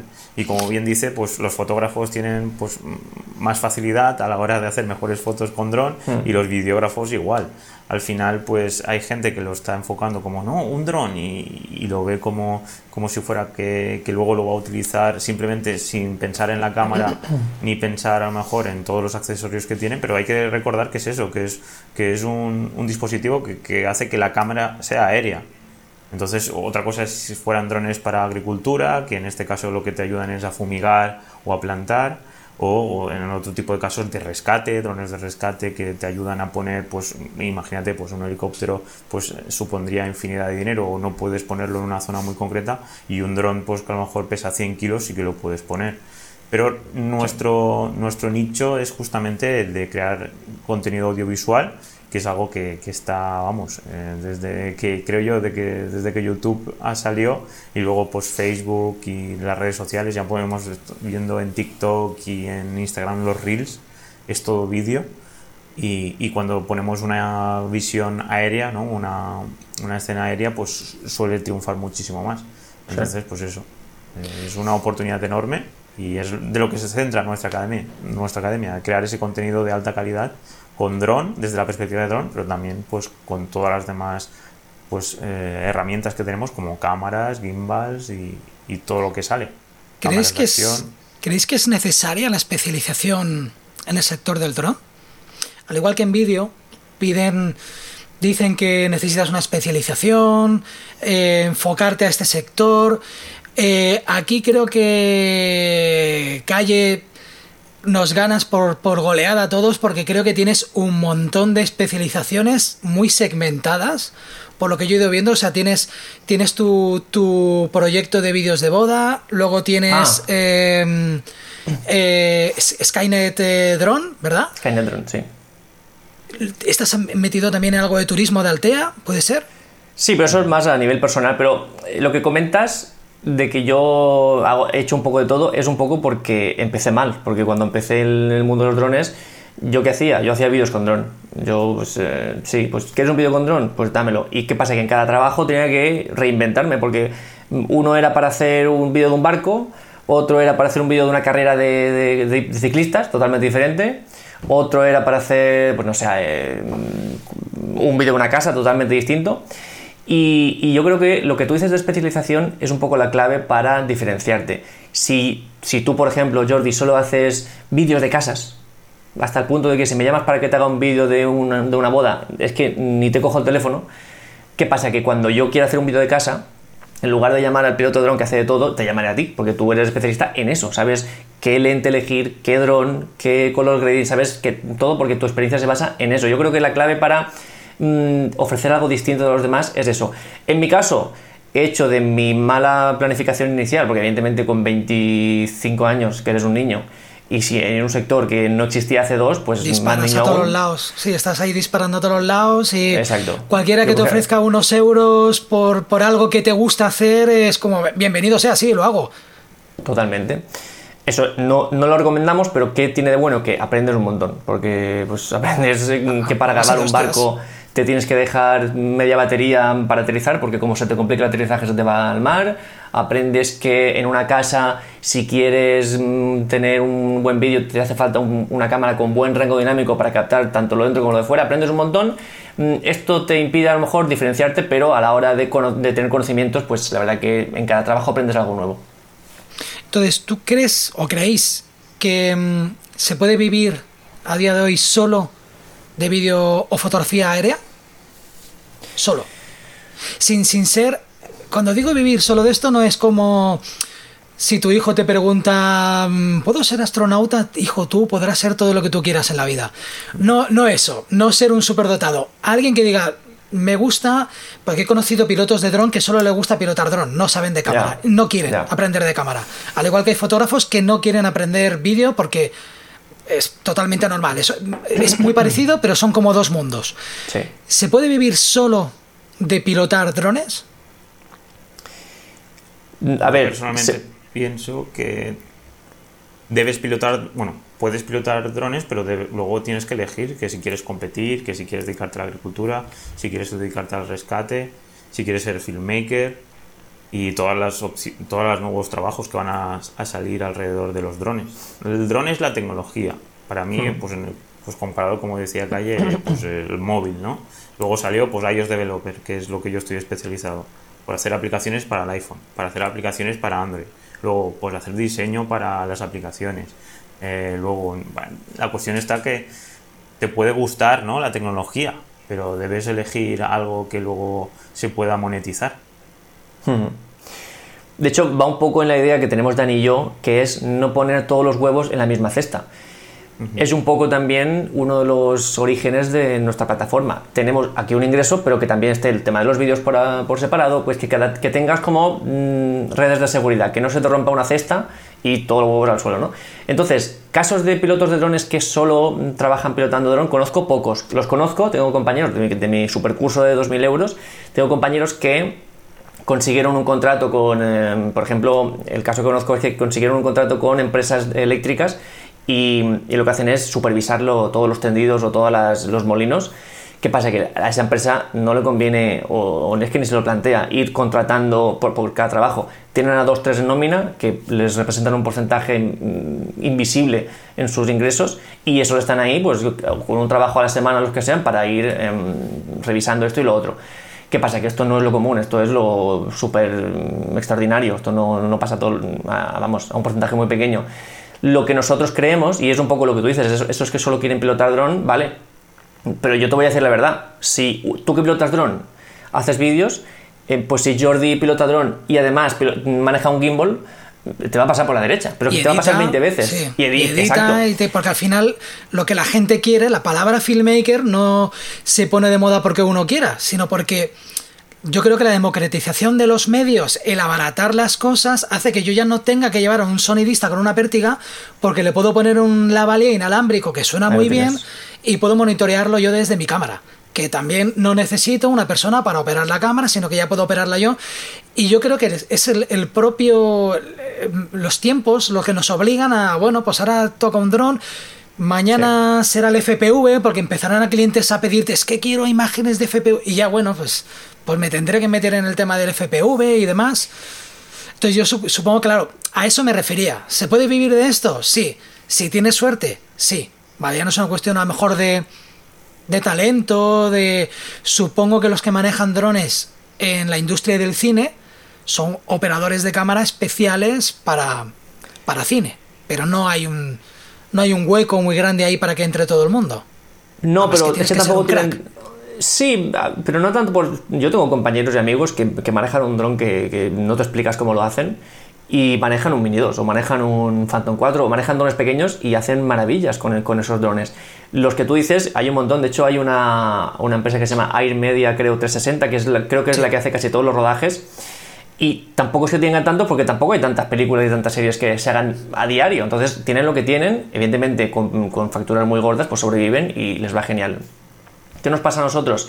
Que si que el ejemplo que tú has dado es buenísimo, también nos pasa, tenemos el perfil de piloto de drones, que le encanta volar un dron, pero no le gusta editar.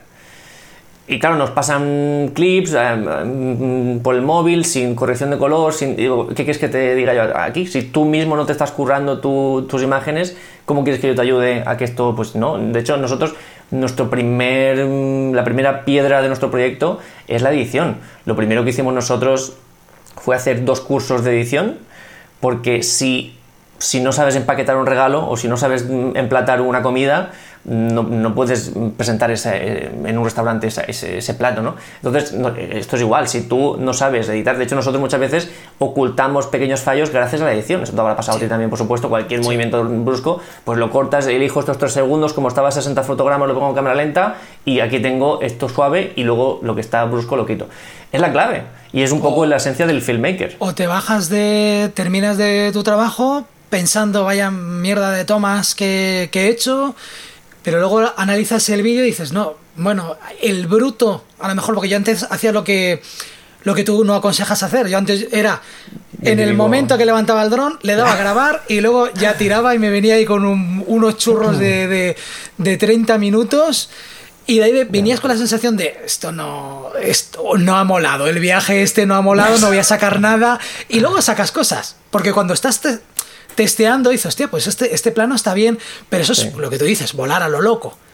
Lo, ¿Cuánto tiempo te hacía falta? ¿Cuánto tiempo te hacía falta luego editando para sacar esos 3 mm, minutos o esos 30 segundos? Claro, a ver, si, si hablamos de que el vídeo, el dron es el 30%, pues con que tú tengas el ojo un poquito acostumbrado y tengas el, ojo un poquito cinemático, tú ya lo vas dando. O sea, yo, yo, ya, yo ya sé que esos movimientos me, pasa igual que, que, que, a vosotros. Cuando veis un vídeo donde se nota el, movimiento brusco del dron y tal, eso ya es fuera, fuera, se acabó. O sea, yo jamás, jamás cogería un, plano así y jamás pondría un plano así en un, en un vídeo.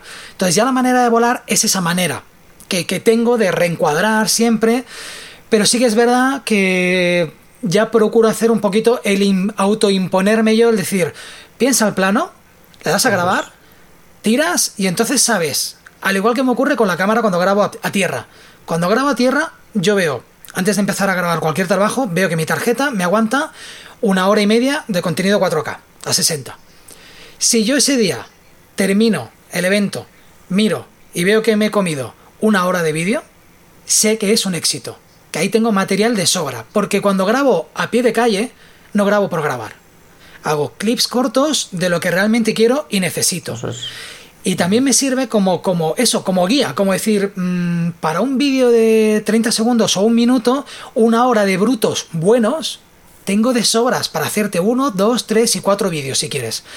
Y con el dron no me ocurría. Era eso, era el decir, bajo, yo creo que ya lo tengo. Porque también tienes miedo y tienes ese, ese, ese cierto respeto de decir, voy a bajarlo que desde el suelo no se me cae. Ni se me va a caer, ni, le va, ni se va a golpear con un árbol, ni nada de eso. He de decir otra cosa que tenéis en el curso, me ha encantado, el curso de pricing. Sí. O sea, nada que ver con los drones, mm, nada que ver y todo que ver con el filmmaking. Me gusta mucho que habléis de precios, muchísimo. Creo que es uno de los problemas que tenemos, uno de los problemas que se ha creado, al menos en España, es que al no hablarse de precios, nadie sabe qué cobrar y es así que te encuentras que mucha gente vas a hacer un vídeo, vas a cobrar 600 euros y tienes que hay alguien que me lo hace por 100. Y a lo mejor el de 100 no sabe que lo que está haciendo lo puede hacer por un poquito más. Entonces, me gusta sobre todo también que no imponéis un, un método, habláis de varios. Y, habláis de varios y dices, a mí me funciona este. Este no me funcionó, pero a lo mejor este tú lo adaptas y a ti sí te funciona. O adapta para tu modelo de negocio o tu modelo de, Mm, vosotros metéis packs. Yo la parte del pack lo veo más complicado porque a mí me, entran mm, trabajos muy dispares. Entonces sí que puedes coger algunas ideas y pueden estar muy bien. Entonces el curso de pricing es algo que vosotros decidisteis o creéis que por demanda la gente os está pidiendo eso. Porque yo sí que noto en el, en el podcast que una de las cosas que gustan que hablemos es de precios. Sí.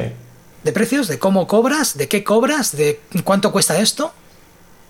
De hecho, uno de esos primeros vídeos que comentaba Dani antes, que fue cuando algo nos hizo, clic en, YouTube, pues ostras, aquí podemos tener em, seguimiento. Es un vídeo en el que decimos cuánto cobramos. O sea, pero literalmente enseñamos las facturas. Creo y enseñas una factura. Sí, 2018, no sé si 18 por ahí, no sé. Y enseñamos facturas, factura de foto aérea, factura de vídeo aéreo, factura de tal cual ostras, la gente esto le gusta, la gente, mm, porque claro, al final yo me sentí un poco vulnerable porque me estoy desnudando, mm, tal cual, ¿no? o sea, no hay medias tintas. Y, te puede quitar la posibilidad de que si te viene otro cliente, poder cobrarle un poco más o tener que explicar por qué vas a cobrarle más, porque realmente no le cobras más porque Totalmente. tú ves el perfil y dices, a ti te voy a cobrar más. Totalmente. Entonces, Y- y- eh, ¿cómo explicas que- a alguien el valor de una vivienda que es cara? Exacto. Y lo que más me preocupa a mí es que, a- además de enseñárselo a YouTube, se lo estaba enseñando a mi competencia, que yo no la considero competencia, pero bueno, personas que pueden hacer el mismo trabajo que yo, pues directamente entraban y veían lo que cobraba, ¿no? Pero bueno, iba un poco en, en esa línea que decíamos de que cuanto más compartíamos, más recibíamos, y efectivamente fue, es que, vamos, mm, fue nuestro primer boom así un poco fuerte. Mi curso favorito, ¿eh? Te lo digo en serio, de los que he estado viendo, el de pricing, el que no tiene nada que ver, Ya. Por- porque siento pasión por saber cómo cobran los demás. Nadie nos ha enseñado a esto. No, no. Claro. Y el Aquí presupuesto es la parte más odiosa de, de- de- hacer cualquier cosa. de nuestro trabajo, es la parte que seguramente nunca querríamos hacer. Lo que pasaba aquí es que nosotros, como tú bien dices, tenemos cursos que nos piden, y, o sea, que nos demandan y que con gusto hacemos, y hay otros cursos que los ponemos porque son necesarios. Si es un poco lo que decíamos del curso de inmobiliarias, que para poder hacer un vídeo inmobiliario te hace falta mm, manejar un gimbal y por eso hace falta un curso de gimbal antes. Pues aquí un poco lo mismo. Queremos vender, queremos saber hasta dónde podemos llegar o simplemente ni te lo planteas, pero dices, ostras, a lo mejor puedo yo ganar esto pues hacemos un curso de pricing que a lo mejor mm, pues eh, como titular no es lo más atractivo pero claro lo bueno que, que hacemos nosotros es que es pricing eh, vinculado a nuestro mundo el mundo de usual el mundo de pilotos de drones igual que hemos hecho a lo mejor también fotografía pues fotografía aérea o edición de, o de color grading por ejemplo color grading para planos de dron que es como muy es lo que tú decías del nicho del nicho pues es un poco así ¿qué pasa? que mm, tenemos la oportunidad de transmitir nuestra experiencia de 5 o 6 años en un curso de 2 horas o de 3 horas y, y evidentemente pues ya me hubiera a mí gustado encontrarme algo así cuando empecé o al año de empezar entonces van a haber muchos cursos y hay muchos cursos porque nosotros hicimos un planning inicial a, a años vista, que evidentemente tenemos que ir poco a poco porque solo somos dos por ahora. De hecho, uno de nuestros objetivos de este, esta temporada que empieza o este curso es intentar añadir otros profesores también a nuestra... Porque evidentemente Dani y yo somos especialistas de lo que somos, pero no lo sabemos todo ni, sabemos un 10%. Entonces nos encantaría añadir profesores de otras cosas que no controlemos o de cosas que controlamos pero con otro punto de vista. Yo creo que el único beneficiado aquí tiene que, puede ser el usuario. Y, y, por eso hay cursos que a lo mejor dices, ostras, pues con drones no es que tenga mucho que ver, pero sí que tienen que ver. Y sí que te puede ayudar. Y sí que te puede aclarar ideas y mucha gente que se está planteando cambiar de trabajo o tener otra cesta con huevos de, para no tener todos juntos, pues te puede ayudar a eso. Y con ese objetivo lo hacemos. Así es. Porque al final todos necesitamos tener una seguridad económica. Al final todos buscamos vivir mejor y Hmm. acceder a más cosas. Entonces, si alguien nos puede decir eso que nos está gustando o nos está llamando la atención, como los drones, cuánto se puede ganar, pues todo el mundo pues eh, tiene curiosidad y sobre todo pues está agradecido porque se lo muestres. En mi caso, en el sector del desarrollo pasa igual. Eh, hay gente que te hace una aplicación móvil o una página web por 100 euros y realmente luego es complejo, ¿no? Pues yo voy a cobrar 1200 por una página web. ¿Y por qué? Sí. web, ¿Y por qué tú 6.000 por 1200 una y otros aplicación. 100? Muy bien. Entonces, yo creo que esto hay que enfocarlo pues como Apple, ¿no? Porque un iPhone vale 1500 y un Android vale... Hay algunos que valen 100 euros. Entonces es tú posicionarte y sobre todo crear tu marca y, y no hace falta convencer... Si alguien no quiere pagar tu precio, pues no hay problema. Yo lo tengo en mi página web, ¿no? En, pues en Skynet Drone o en droneando.info barra villas, ahí está el precio. Y, y si lo quieres bien y si no, pues ah, como bien has dicho, hay otros móviles o hay otras páginas web o hay otros profesionales. La cuestión es que tenemos que estar, pues, con ser constantes y para eso hace falta, pues, organizarse, tener ahorros y porque es, es claro, si tú quieres cobrar un producto 600 euros y el otro te lo vende por 100 y no tienes las herramientas para, para transmitir el por qué, pues tendrás a ese, ese cliente, ese posible cliente seguramente elija el de 100 euros porque no entiende por qué cuesta 5 veces más. Entonces ahí hace falta pues por tener un discurso plasmado lo, lo mejor posible, pues ya sea en vídeo, como nosotros estamos haciendo en YouTube, o en una página web, o, o en un, como si fuera un portfolio, y, y luego estar seguro de, de- de que podemos eh, permitirnos pues eh, rechazar trabajos. Porque si no podemos rechazar trabajos, es. pues eh, el problema será de que tendremos que ceder. Porque Estamos es eso, tenemos que esclavizados. comer. Tenemos que comer y tenemos que, que vivir. Ya, pero si tú aceptas el, el presupuesto que te está dando siempre el cliente, sin tener en cuenta el tuyo, comer poco. A lo Mejor comes ese día. Pero ese, ese cliente yo siempre lo he dicho, cuando esa- eso, eso que te dicen de rebájame al principio porque de aquí van a venir más vídeos, digo no, vamos a hacerlo al revés. Para yo confiar en ti, vamos a hacerlo al revés. Tú vas a confiar en mí. Lo cobramos normal y cuando vengan más vídeos, entonces yo te cobraré menos. Porque mm, en el momento en el que yo te cobre menos, eso ya ahí se queda. O sea, ya acabo de venderte mi precio estándar. Y ese cliente ya está perdido.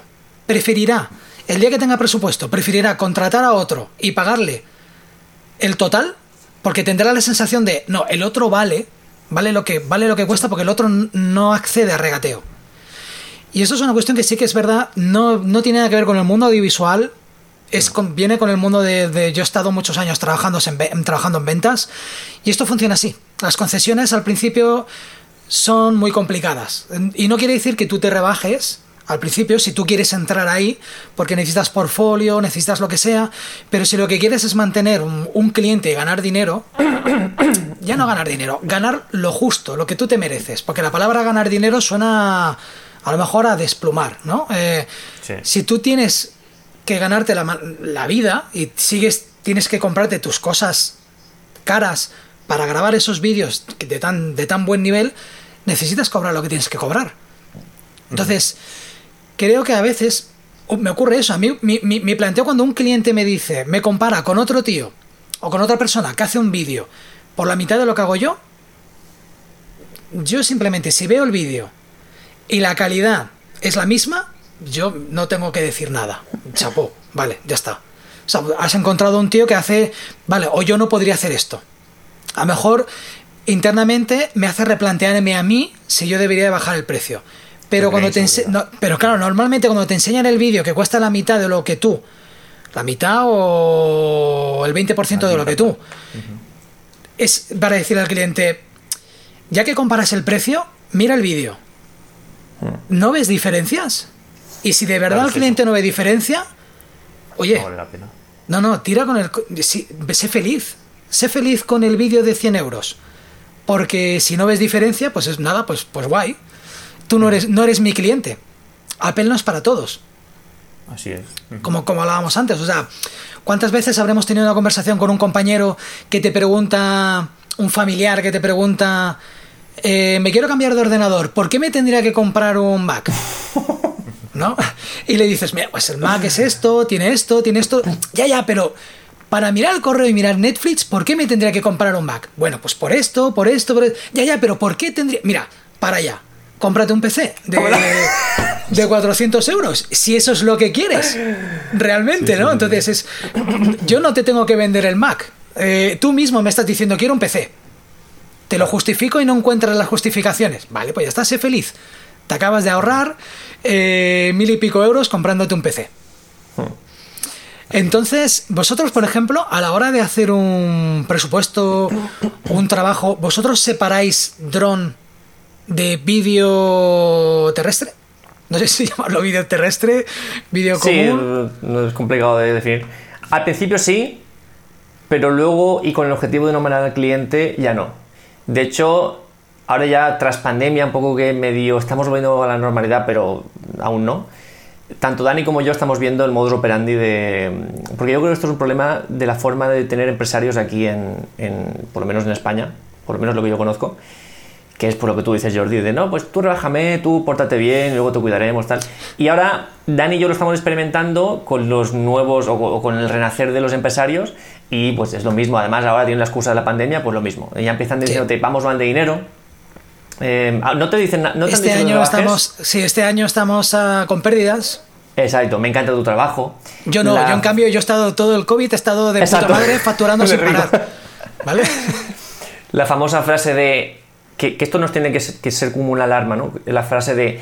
¿Y la publicidad que vas a ganar tú haciéndome un vídeo a mí? ¿O y lo, lo que vas a ganar tú de, de- de visibilidad tal? ¿O vamos a tomarnos un café? ¿Sabes cuántos es este. clientes tengo que verán este vídeo y me preguntarán quién te ha hecho el vídeo? Eso nadie Todo. pregunta, ¿eh? Exacto. Nada, He hecho, he videoclips que tienen más de un millón de visitas con mi web al final y mi mail y jamás me ha llegado un correo diciéndome, oye, hazme un videoclip. O Es así, es ah, así. Porque he Es visto así. este otro videoclip, o sea, no, no, no ocurre.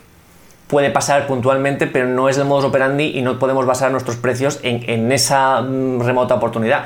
Lo que nos está pasando ahora mismo a Dani a mí, y, es lo que ya estamos acostumbradísimos, es que nosotros enviamos el precio, un poco vinculado con la, con la clave que para mí es la clave, que es lo que ha dado Dani, que es que no nos tiene que doler perder un trabajo.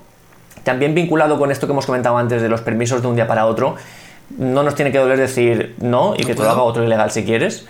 Y si conseguimos eso, que sé que no es fácil, mm, de hecho sé que muy poca gente lo puede hacer, em, sí que nos tenemos este respeto a nosotros mismos, aquí están los precios, que te vienen bien, perfecto, yo sé, yo ya llevo mm, testeando este tipo de precios, sé que es un buen precio, para la calidad que ofrezco, para todos los materiales que tengo, yo lo sé, estoy convencido, eso es importante, ¿Que a ti te viene bien? Perfecto. ¿Que no te viene bien? Perfecto. Cómprate un Xiaomi, cómprate un, Asus, lo que tú quieras, no pasa nada. Sé feliz. Mm, sí, sí. Claro, y, yo soy feliz. Es tu, es, tu, teléfono o es tu portátil. Ese es el tuyo. Totalmente. Y ya cuando empiezan, vamos a tomarnos un café y lo hablamos y tal, y, es que lo, último que hizo Dani, además también pues te, lo malo es que te preguntan personas que, en las que tienes confianza, que es lo peor. Y lo último que, bueno, que lo cuente Dani, lo del café de confianza y lo de Sí, sí, pues hubo una persona que ya hace mucho tiempo que conozco y me decía, uh, qué vídeos más increíbles, yo estoy haciendo, empezando un proyecto y tal. Y, y bueno, me dijo, oh, estaría genial ir a tomar un café con Calle, con mi socio y yo. Y, claro, antes pues era una relación pues amistosa, ¿no? Y yo le pregunté, ¿es, una, ¿es un café para profesional, porque claro, estaba mezclando la relación hmm. amistosa con, lo profesional.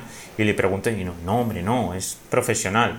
Eh, tú sabes que siempre me tienes para lo que haga falta. Y yo, pues bueno, pues lo siento, pero si el objetivo de la reunión es negociar el precio, eh, el precio es definitivo y, estamos centrados en otro tipo de, de proyectos y por ahora, no, pues eso, mucha suerte y no, hay café. ¿Y eso, eso os duele? A mí cuando me llama, cuando es un amigo el que me pide un vídeo, a mí me cuesta mucho dar el precio. Me cuesta mucho. A nosotros la página web y a partir de ahí ya... no, claro, la página web es un, es un filtro mm, es una de puta URL donde pone el dinero, que es lo que vale. A mí más, más de una empresa me ha llamado para tantearme, para ver cuánto cuesta un vídeo corporativo que es la pregunta mágica. ¿Cuánto cuesta un vídeo sencillito? Pues, pues, define sencillito, porque cuando dices, cuando dices un precio mínimo, se agarran al precio mínimo y quieren todo por ese precio mínimo y horas y tal. Yo no cobro por segundos editado, yo no cobro por segundos, por esos 30 segundos, yo cobro por el trabajo que me va a llevar a hacer el vídeo. O pensarlo, idearlo o, o lo que sea. Y tienes que dar una horquilla de precio y tienes que empezar, pues bueno, pues mira, piensas, pues un día de trabajo, un día de edición, o medio día de trabajo, medio día de edición, es esto. Y flipas cuando hay gente que te dice, no, no, hostias, es que se me dispara. Se te dispara y te he dicho el mínimo. Te dice, no, no, es que yo pensaba que estos serían 100 euros. 100 euros. o sea, pero, si, pero si llamas al fontanero para saber por qué te gotea el grifo y sin que te cambie el grifo ya te va a cobrar 50 por el desplazamiento. Entonces, mm, claro, esto, o la gente, cuando se lo explicas a la gente te dice, ah, sí, sí, sí, tiene lógica. Tiene lógica, ya, pero mientras no tiene lógica. Vamos a quedar a tomar el café, ¿no? Vamos a quedar a tomar el café y, y vemos a ver qué tal. Influir, influir en ti y que cedas. Y esto es algo que muy común, no solo es en nuestro sector. Que si tú cuando vas a un restaurante pones el precio, sabes por antelación el precio y dejas propina. En este caso no. En este caso lo que quieres es ir, negociar y si sabes que vale 2.000 euros, bajarlo a 1.000. Y es así, porque te ven en, pequeño. No, además, y si mm, fueras... Yo, por ejemplo, tengo la experiencia en mi última empresa, hicieron un anuncio para televisión en, en, en México, aquí en Colombia, y el chico que iba era de, de, Londres y cobró 200.000 euros. Y bueno, si tienes ese, pero tienes que tener la marca. Otra cosa es que no tengas marca y entonces pues es cómo llegar a tener esa marca. Sí, sí, también hay, hay filmmakers que cobran mil y pico al día o fotógrafos que cobran por una sesión dos mil, tres mil y lo sabrá que incluso más. Sí, es llegar a ese punto, llegar a esos contactos y a mí cada vez que me dicen cómo te ves de aquí a cinco años, yo digo, me gustaría verme eligiendo los clientes. O sea, no, no, no te voy a decir quiero un despacho con cinco filmmakers trabajando para mí. No, me encantaría llegar a un punto en el que decir, vale, tú no, tú no, tú no. Y hmm. este sí, este sí y este sí. Vivir, poder hacer vídeos creativamente, poder hacer vídeos chulos, bien pagados y que no tener problemas para llegar a final de mes.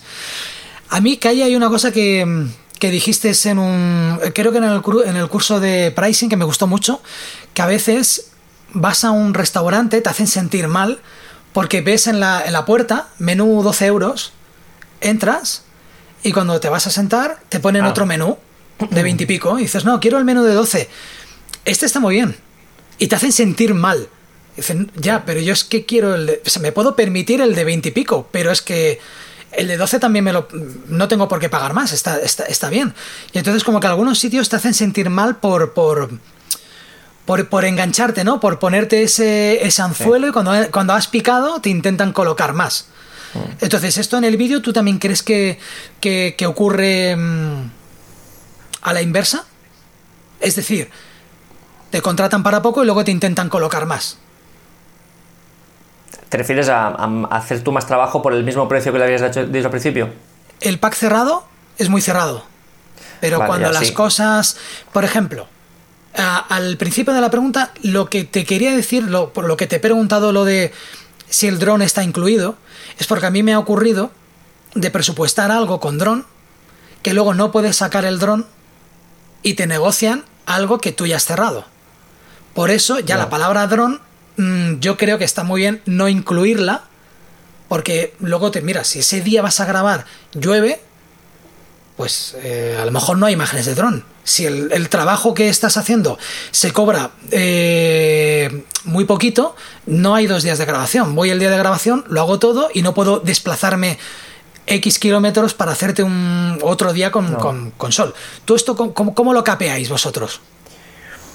Yo es que esto que has comentado antes de que los proyectos, de que pues, si hacemos vídeos de boda, hacemos un proyecto dedicado a eso, si hacemos temas de barco, lo mismo, es un poco porque cuanto más mm, te metas en el nicho, más difícil es que la cosa se salga de, madre, porque al final si haces vídeos de casas o algo así, pues eh, evidentemente los problemas pueden ocurrir, pero vinculados con, la- con las casas, no con otro tipo de trabajos. Entonces, cuanto más podamos mm, concretar la, propuesta de la temática del vídeo, menos dificultades tendremos en, en este sentido. Si no podemos hacer eso, nos tenemos que acostumbrar en que en algunos trabajos con ese pack nos salga a cuenta, es decir, por lo que sea ese trabajo pues lo hemos grabado antes o lo hemos editado antes, lo que sea, y en otros trabajos pues no nos salga tan a cuenta, por lo que a lo mejor nos tenemos que desplazar más em, que en otro trabajo y el, precio del pack es el mismo, porque al final si no queremos marear al cliente no podemos ponerle una- un, libro de precios, porque al final pues se va a marear. Entonces hay que asumir que a veces tendremos mm, mayor ventajas y a veces menos. ¿Qué pasa? Que a cambio de eso estamos transmitiendo más confianza al cliente y le estamos poniendo las cosas más fáciles. Lo que hablamos en el curso al principio de que cuando yo tenía todos los precios de cuánto cuesta una foto, cuánto cuesta un vídeo, el cliente miraba eso y, y no sabía ni, ni- ni qué día de la semana era, se asustaba. No, porque es Y- cierto, le, le preguntas cuántas fotos quieres y el cliente es el primero que no tiene ni idea, pero también es verdad que cuando le dices qué tipo de vídeo quieres, el cliente no tiene ni idea. Te está Yo preguntando final- cuánto cuesta un vídeo. Claro. Y al final digo, mándame algún ejemplo que te guste. O algo, aunque sea de una película o que sea. Mm, ¿Qué has visto que te guste? Al final, lo, lo más fácil es lo que comentamos Dani y yo en un portfolio tuyo, ya con un valor real, es decir, de trabajos reales que han dado beneficio a esa empresa, que digan, yo quiero lo mismo. Eso que hiciste para esa empresa, házmelo para mí. Eso es lo mejor. Si eso no pasa, mándame un ejemplo. Mm, que ¿En qué película, en qué serie, en qué anuncio, en qué tal? Y yo te digo cuánto vale eso hecho por mí. Es la forma en la que mejor me entiendo. Y, y mejor se explican ellos, que al final es lo, lo más, lo más complicado. Sí, porque claro, eso, es- ese es el problema, que ellos no saben lo que quieren hasta que lo ven, muchas veces. Exacto. O hasta que ya te pones, venga, vamos, a- entonces es cuando ya empiezan a mirar el vídeo y te empiezan a mandar los vídeos de la competencia. Cuando ya has cerrado Ya. el precio, empieza a decir, esto es lo que quiero. Bueno, perdona, esto, esto es otra cosa, ¿eh? Ya, pero es que esto me molaría, tal, no sé qué. Qué, qué complicado es el mundo de los, de los, de los clientes. Es complicado, pero al final yo creo que con la experiencia, teniendo en cuenta que hay trabajos que puedes decirles que no y que los vas a perder, y teniendo en cuenta que tú tienes que tener tu estabilidad, tus precios un poco, digamos, mm, que no fluctúen mucho, porque lo que comentas tú, si empiezas a hacerlo barato, ya se te queda la etiqueta de el que lo hace barato, y subir de barato a normal eh, cuesta muchos años y El muchos cliente lo tienes clientes. perdido. Yo diría que el cliente lo tienes Exacto. perdido. Ese, el que ya le cobras barato, lo tienes perdido. complicadísimo. Y también, em, si tú sabes que lo que ofreces es diferencial, sé que en drones es más fácil que en cámaras, porque en cámaras hay muchísima gente que, hace vídeos, pero en drones, sobre todo hace 3-4 años, era más fácil diferenciarse. Yo sé que si decía que no, es que para que tú obtengas algo parecido a lo que yo hago ya no en el pueblo, te tienes que ir a lo mejor a, pues, a otra ciudad o, a otra comunidad, te tienes que ir muy lejos para conseguir a alguien que en desplazamientos te va a cobrar ya lo que yo cobro por hacértelo aquí y ya veremos si te lo hace igual. Entonces, si tú sabes que lo que tú haces es diferencial, que tu fórmula de hacer o tu metodología es diferencial, también tienes ahí un poder para decir que no y entonces te llaman a tu precio, Cayetano, no te preocupes, sin rebajas, no te preocupes. Y yo, pues bueno, pues no, sí que no pasa nada. Si no te gusta mi precio, pues ya habrá otra oportunidad que trabajemos, no pasa nada. Y al final es cuando te llaman.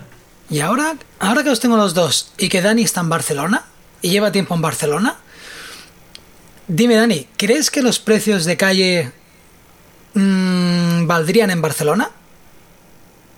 Valdrían en Barcelona. Pues teniendo en cuenta que tienes muchas más dificultades para grabar en dron.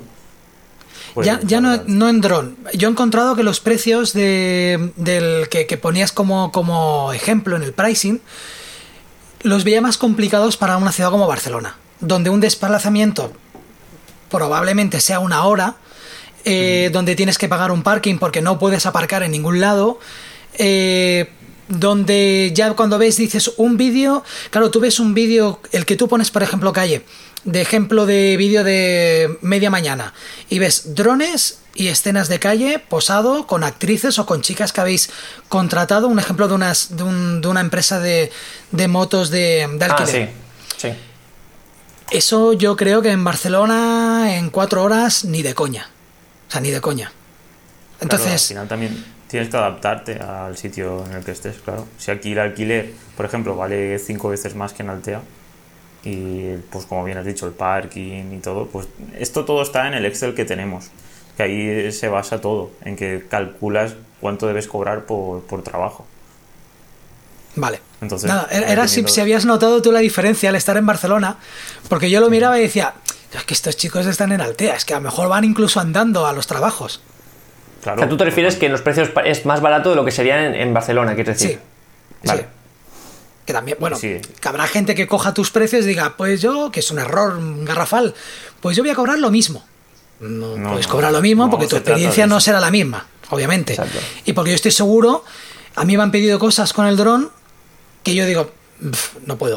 O sea, yo, esto que me estás pidiendo en concreto, me pasó con unos ciclistas encima de un puerto de montaña, donde los ciclistas estarían debajo de la montaña. Y me dijeron, manda el dron abajo, que están subiendo el puerto. Y yo, ni de coña, yo el dron no lo muevo más lejos de donde me llegue la vista. Punto. Claro. O sea, cuando lleguen por la curva esta, yo le grabo. Claro, a ti te dicen a lo mejor lo de tirar para el puerto para abajo. En Denia. Además fue en Denia. No, yo, por ejemplo, para, para, por hablar un poquito más de los packs, eh, pues justamente el ejemplo que tú dices, que creo que es el de las motos de alquiler, es como tú dices, fui andando a grabarlo, porque está literalmente pues andando, ni un kilómetro, o creo que un kilómetro solo. Y fue una jornada que fue media jornada, o sea, fue todo muy rápido. ¿Qué pasa? Que yo pongo el pack, pongo un ejemplo de ese vídeo, pero si tú por lo que me, que me ha pasado mucho, me dicen, pues quiero el pack, no sé qué, el de, el de 550 euros, por ejemplo, que es un vídeo de un minuto, ¿no? Y cinco fotografías aéreas. Y me dicen, eh, pero claro, es una, por ejemplo, un seguimiento de obra. Yo quiero un vídeo de un minuto, pero es un seguimiento de obra. Tienes que venir a grabar este día, este día, este día. No, no, a ver, si son jornadas de grabación, ya está el pack, pero tenemos que añadir tantas jornadas de grabación. No me tengas ahí, como es un seguimiento de obra de seis meses, no me tengas ahí seis meses yendo cada dos semanas y me quieras pagar 500 euros. Y ellos son los primeros que cuando... Porque además eh, ellos lo entienden, al final si tú... Ellos intentan colártela. Que, Sí, no, a ver, intentarlo lo intentan porque esto es eh, la costumbre que tienen los empresarios aquí y si estás empezando te la van a intentar colar más aún y te van a remarcar, eh, claro, es que estás empezando, que esto es lo que les pasa a todo mundo, estás empezando, te, te viene bien tal.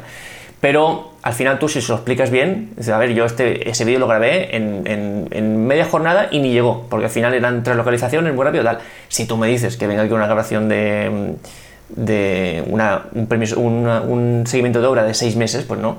Son tantas jornadas, evidentemente, como son todas contigo, no te las voy a cobrar como si fueran precio individual.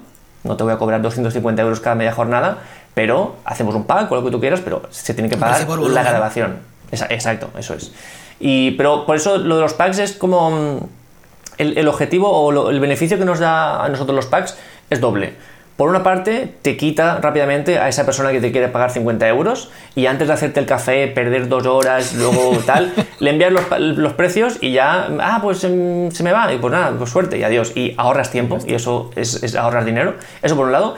Y por otro, facilita mucho el- la comunicación con el cliente inicial, es decir, que él nos asuste, que sepa por, por dónde Ya van los sabe tiros. dónde se mete.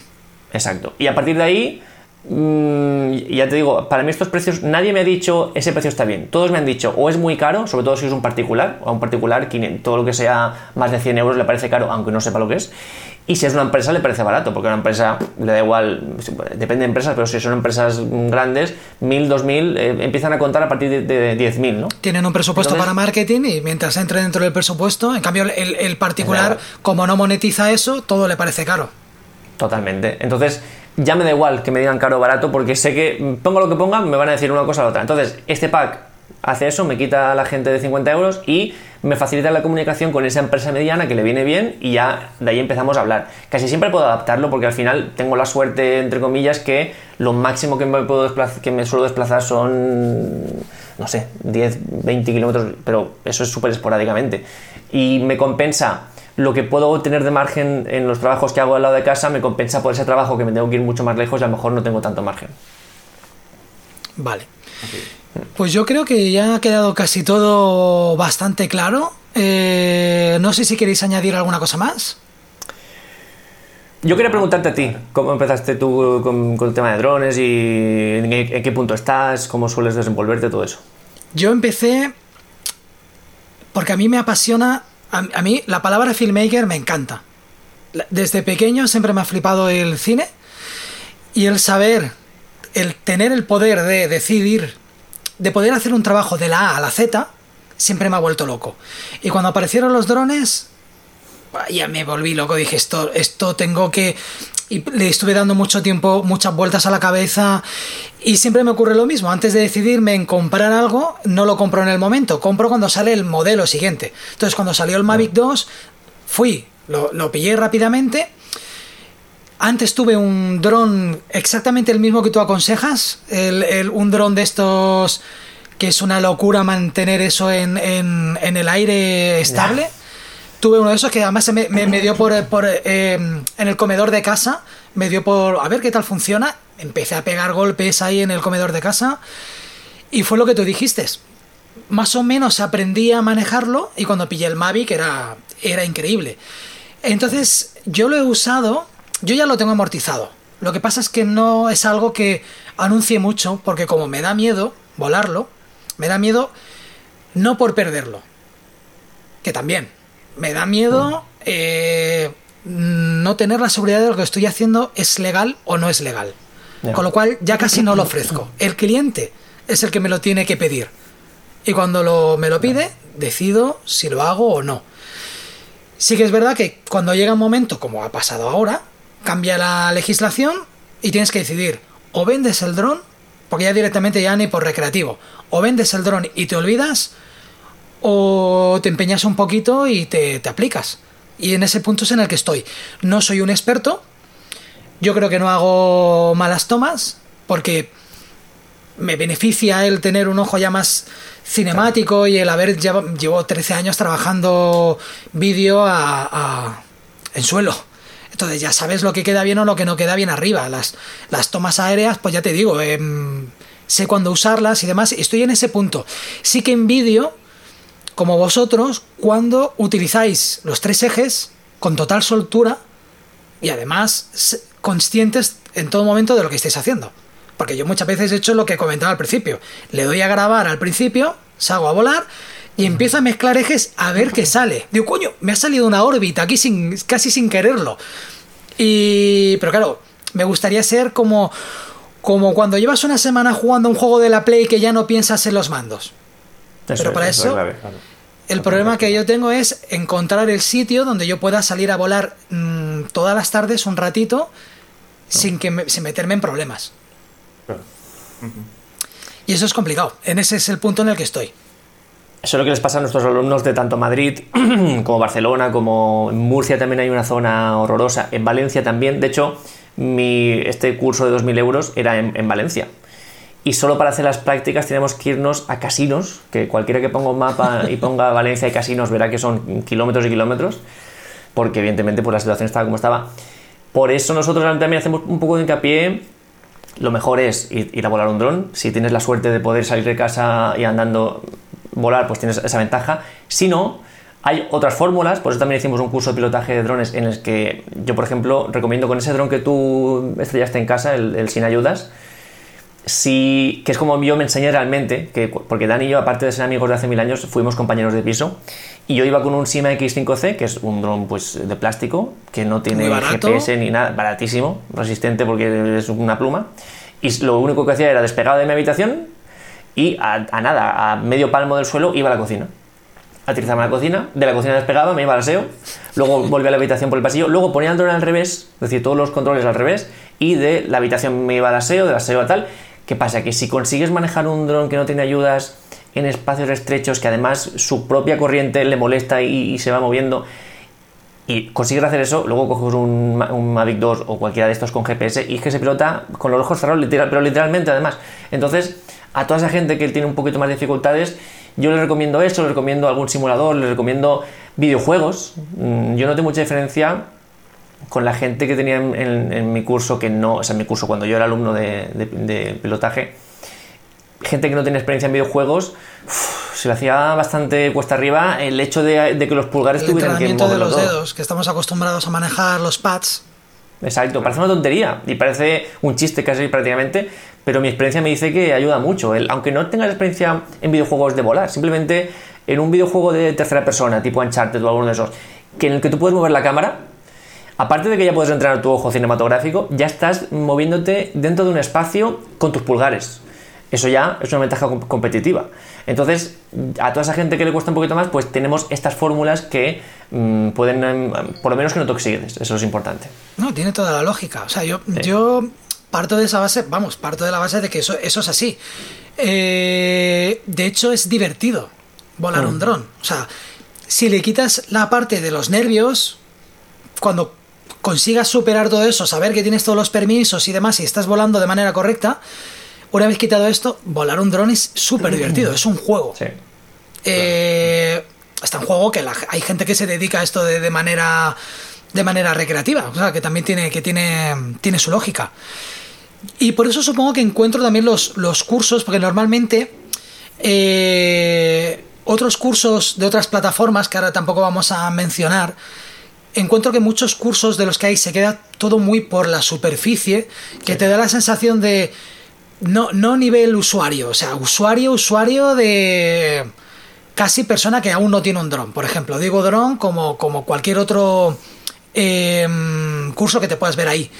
Sí tú estás en ese punto, o estáis en ese, estáis en ese punto en el que hay algunas cosas que a lo mejor no, por ejemplo, coloración, o sea, lo que es etalonaje y demás, no, aunque es curioso también ver cómo se etalona eh, un Mavic, porque es diferente a cómo se etalona con, otro tipo de, cámara, o lo que tú comentabas que me, moló mucho, dice, mira, es que las cámaras del el Mini tiende al verde, creo que era, ¿no? O sea, hostia, pues son, son cosas que dices, eso, eso lo tenías en un vídeo de YouTube y dije, ¿ves? Esto no lo suelen explicar en otros, en otros vídeos. Esto lo hace alguien que sabe eh, que se ha encontrado en esta situación y que ya ha analizado y dice, no, no, el, este dron en concreto le pasa esto.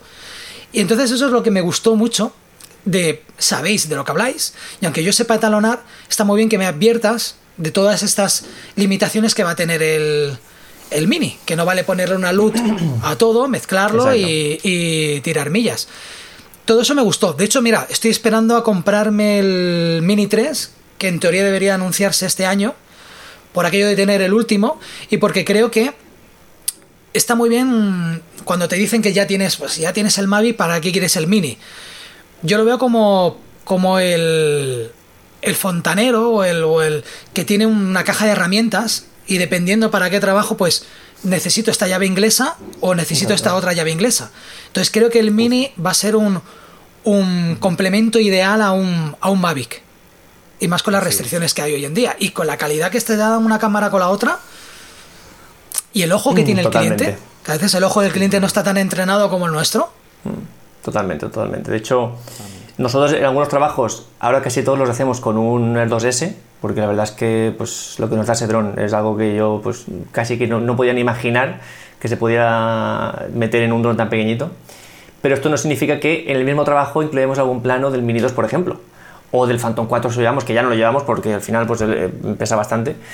Y, mm, y no significa que haya cosas por temas de eh, normativa, pero también por temas de que, por ejemplo, el Mini 2 apenas se escucha. Mm, Es muy difícil que una persona diga, ostras, hay un dron. Ahora levantas un Mavic o un Air 2S y, y ahí sí que hace un poco de ruido. El Mini 2 casi que lo que más nos gusta es que pasa desapercibido. Y muchas veces cuando no queremos, porque, por ejemplo, el último trabajo que hicimos, que era una carrera de nadar, pues pasa el dron por allí y la gente que está en la, en la grada saluda. O sea, la que estaba en la, en la meta, saludando. Y a ver, pues sí, está bien, pero si no a veces está que- bien, pero Exacto. Si no quieres que te lo que tal, pues sacas el Mini 2 y captas a gente en estado natural, sin que estén mirando a cámara. Y pues bueno, pues ya es, ya es un otro camino creativo que tienes ahí gracias a tener esta herramienta.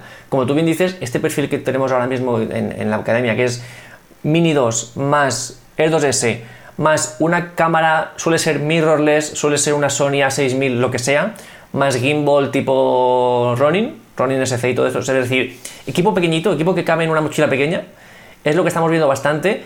Ahora mismo, eso si lo juntas con conocimiento, es un equipo que ofrece mm, calidad bastante potente. Ya te tienes que ir a una gama bastante superior de cámaras y de drones para, para marcar diferencia en, en cuanto a calidad, nitidez o rango dinámico. Y yo creo que es un equipo, para empezar, impensable hace apenas dos años. O sea, literalmente mm, no existía. Y que mm, nos puede marcar un poquito el futuro del sector sobre todo el futuro del, filmmaker, a lo mejor, que a lo mejor hace dos años, tres, te pensabas en comprarte una Canon 1DX de un kilo y pico, porque hacía lo que hacía, y hoy a lo mejor ya ni te lo planteas, porque ya si puedo meterme una Sony, yo qué sé, A7, S3 o una Sony A- A7C o alguna de estas en la mochila con un gimbal, pues ya tengo ahí mm, bastante calidad, ¿no? Entonces yo creo que nos puede decir un poquito hacia dónde va a ir el sector y señal de ello el Phantom 4, que fue el dron revolucionario, hace ya como, no sé si cuatro años que nos sacan el, el Phantom 5. Y mientras tanto hemos tenido Mavic 1, Mavic 2, Mavic seguramente ¿tú 3. crees que van a continuar con Phantom? Yo creo que no. De hecho, nosotros, yo soy el primer defensor del Phantom 4 Pro. Para mí es la calidad por excelencia en drones de gama media, media alta. Y desde que tenemos el Air 2S no lo hemos, no lo hemos Es que ahí se queda un escalón. Sin, hay un escalón entre el Mavic y, y el siguiente escalón que te pondría DJI. eh, Hay un escalón como diciendo. Faltaría un Phantom Sí, guay, es- ¿no? Un es- Phantom bien un- hecho. Es un Phantom, pero claro, un Phantom implica que tienes que tener una mochila solo para el Phantom. Hay que tener mochila de Phantom y ya, y ya lo- todo lo que más quieras en otra mochila.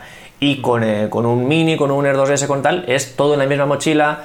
Eh, ¿qué, pasa, ¿Qué nos pasó con el Mini 2, sobre todo, que es lo que más noté yo cuando lo tuvimos? Ya no solo es que mm, sea mejor, peor, más calidad, menos, lo que tú quieras, es que es tan fácil de volar que al, al final del mes lo vuelas más, lo has volado más horas. Mira, me voy a mm, grabar no sé qué, o me voy con, de paseo con los amigos. Te vas con el Phantom 4 y al final ni lo vuelas, porque el ruido que hace, porque montarlo, porque tal, al final se vuelve a casa. El Mini 2 es tan fácil que lo has volado. A lo, mejor no has con- conseguido grandes imágenes, pero lo has volado. A lo mejor la semana que viene lo mismo, y, al- y al final del mes lo has volado más. Por tener un Mini 2 lo has volado más que si tuvieras un, un Inspire, ya ni te digo, pero bueno, un Phantom 4, por ejemplo. Yo ya todas las reviews decían todas, ¿eh? Todas. Decían, sabes que es pequeño, pero cuando lo, cuando lo tienes delante y lo coges, te das cuenta de que realmente es muy pequeño. Sí. Y eso es la parte que decía, yo creo que si lo veo, me voy a enamorar.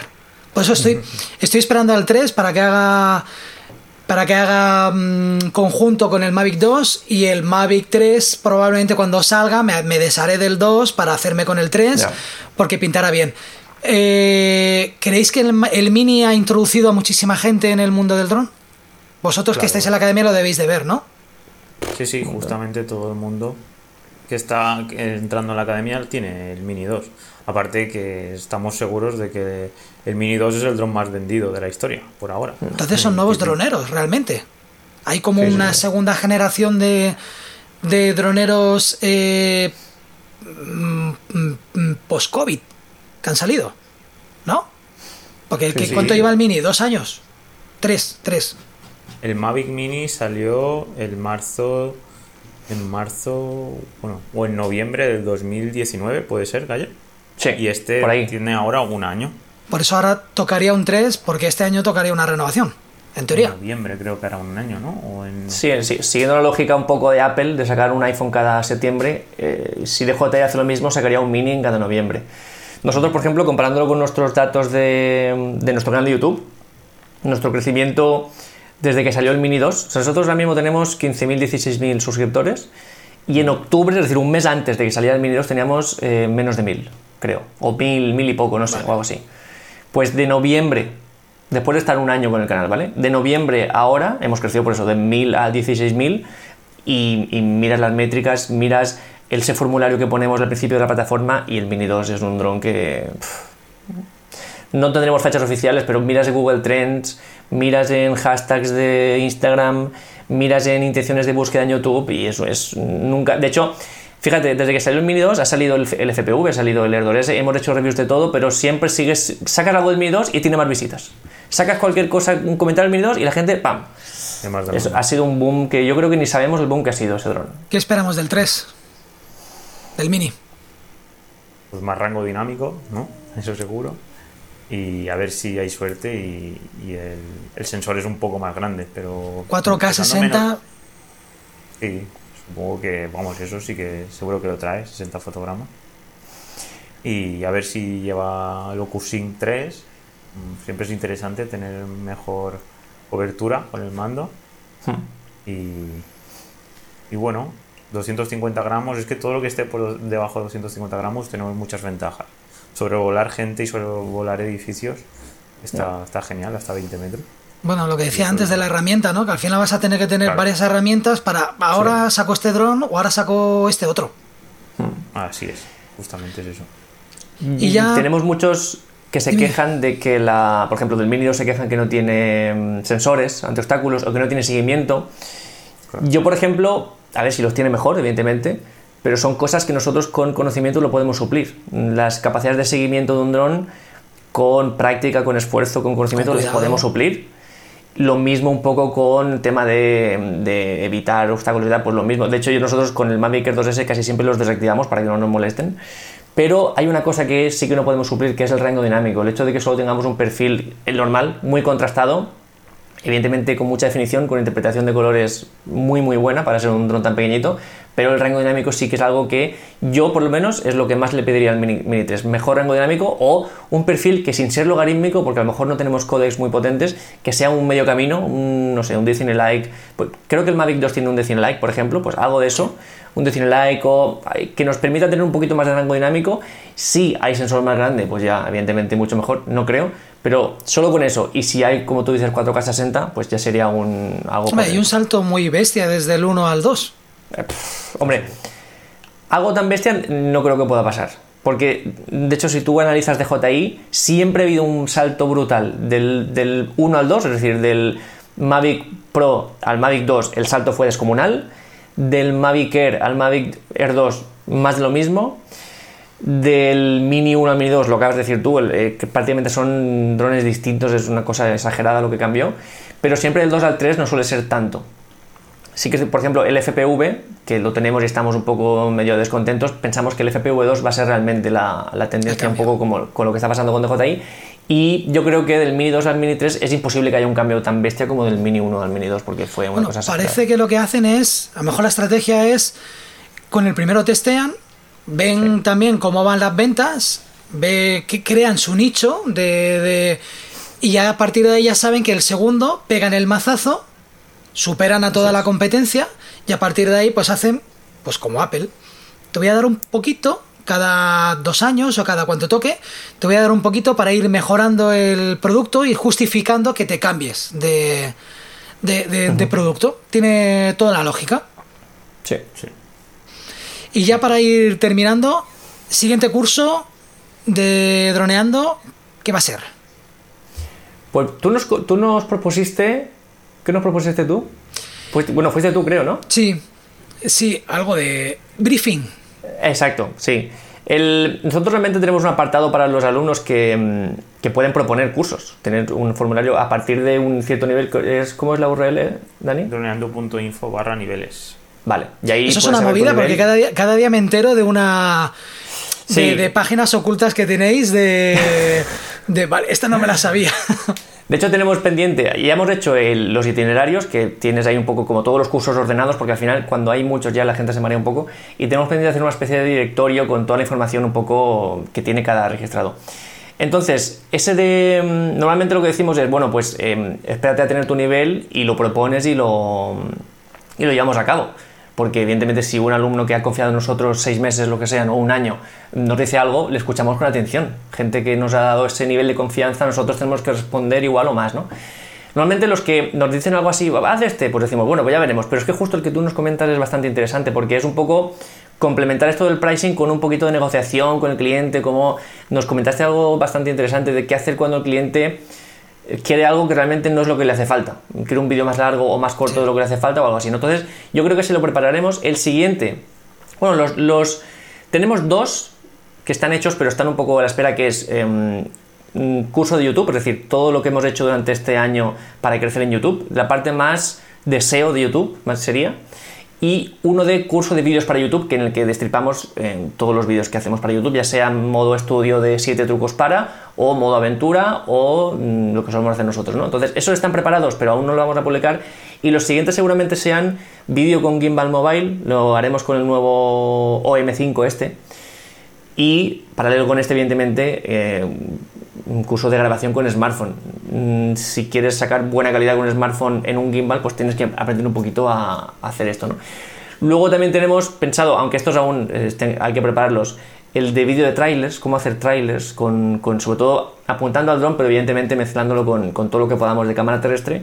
Y esos van a ser un poco los próximos cursos. Trailer, como te, digo, es como un demo reel. Sí, o trailer tal cual de película.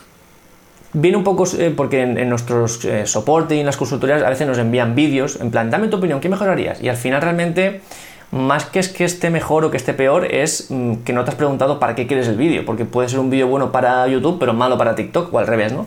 Entonces nos viene este tipo de vídeo de dos minutos en los que a lo mejor el ritmo yo creo que es el, error, el empezar con un plano de 15 segundos, luego otro de 20.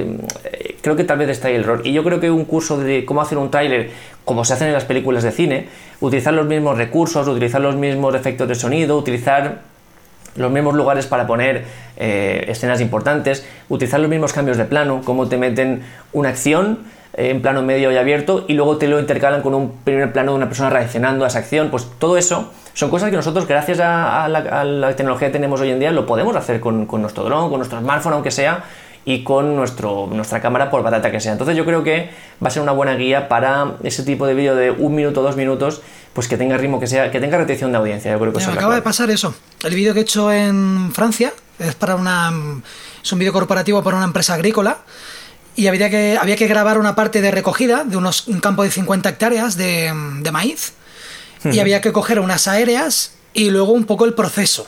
¿No? El proceso de cómo, de luego el ensilaje, que, eres, que es el prensado que hacen, con esto lo trituran y lo daban a las vacas, entonces había que ir a grabar al, a la granja de las vacas.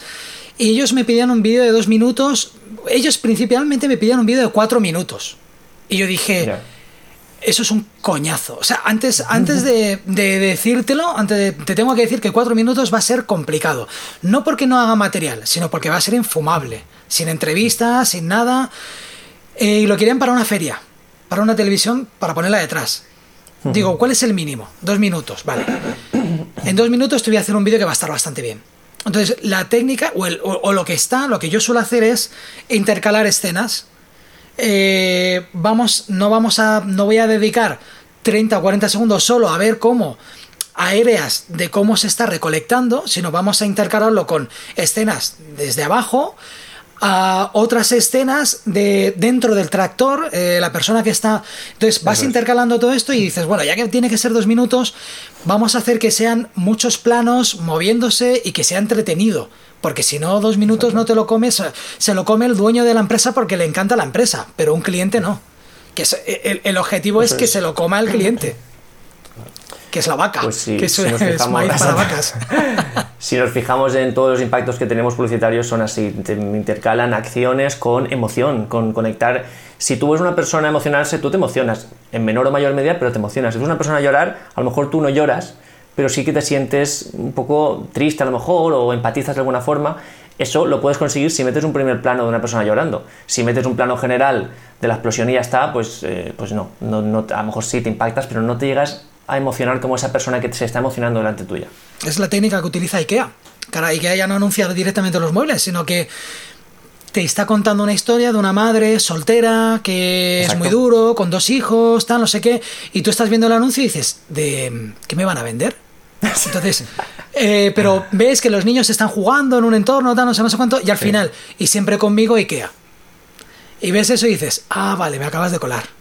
Pues o, los vídeos de Coca-Cola, ¿no? De un tío corriendo y tal. Esto debe ser de Nike, ¿no? Y al final se ve una Coca-Cola. Vale, otro que me la ha colado. Pues totalmente. Muy bien, pues yo creo que ya lo tenemos. Eh, nos, nos, ha salido un podcast bastante larguito. Yo diría uno de los que más. ¿Tenéis algo más que añadir? ¿Callar pues ahora? no, por mi parte agradecerte el poder estar aquí con, con, todos tus oyentes, que suele ser algo increíble poder pues estar creando contenido para gente que pues no ha llegado aún a ti. Y nada, y sobre todo, pues animaros a todos los que estáis escuchándonos a que llevéis dron, a que pilotéis dron y sobre todo si queréis pasaros por, por nuestro canal de YouTube, por nuestro podcast, ya sabéis droneando.info barra podcast o droneando.info barra YouTube, si quieren. Y, unos cursos, cursos súper interesantes a un precio, a mí me parece que imbatible, o sea, 10 euros la cantidad de cursos que hay. Espero que no os queméis, espero que os vaya, no os he preguntado, pero espero que que vaya bien y tengamos academia para, mucho tiempo. Seguro que Porque Jordi es alumno, que no lo hemos dicho. Jordi, bueno, está registrado en, los cursos. Todo, nace de aquí, la, colaboración. Sí sí. viene de aquí y además, que hace tiempo dice, hostia, qué, gracia, me, gusta. Me, habéis hecho que incluso vea vídeos de drones que no uso porque me parece entretenido. Eso que te decía antes, a veces es como, como ver Netflix, ¿no? dice, bueno, pues para estar viendo una película que tampoco cuando termine la película voy a decir, bueno, tampoco soy más listo. Eh, pues voy a ver cómo manejan el Mini, que me servirá para cuando tenga el Mini 3, por ejemplo. Y así saber las, las limitaciones. Encantado de que hayáis venido, eh, de que os hayáis sincerado. Creo que hemos dado muchos ingredientes para, que, para, para crear mucha em, eh, ganas de ir a vuestro canal a, investigar a los oyentes y espero que la idea es que den ganas a otros filmmakers a que cojan un dron, a que graben, a que lo tengamos como un complemento más, que no tienes que ser el máster, ni tienes que sacarte un, un carnet de dron para fumigar bosques, ni, ni nada de eso. O sea, que podemos quedarnos a un paso intermedio que no es lo que nos aconsejan las academias. Las academias van al paga más y vas a que te puedes quedar en un, en un, puntito medio con un mini y puedes sacar unas imágenes súper chulas para, para tus trabajos. Pues nada chicos, muchas gracias. Yo solo deciros que si os ha gustado este episodio y queréis ayudarnos, con 5 estrellas y un buen comentario en Apple Podcast será suficiente. No olvidéis suscribiros para enteraros de cuando lanzamos un capítulo nuevo. Y si queréis contactar conmigo, estaré en Facebook buscando el corte final podcast o mandando un mail a elcortefinalpodcast.gmail.com. Ya sabéis que todo esto y mucho más lo tenéis en las notas del programa. Hasta la próxima. Un abrazo chicos, chao chao. Hasta luego.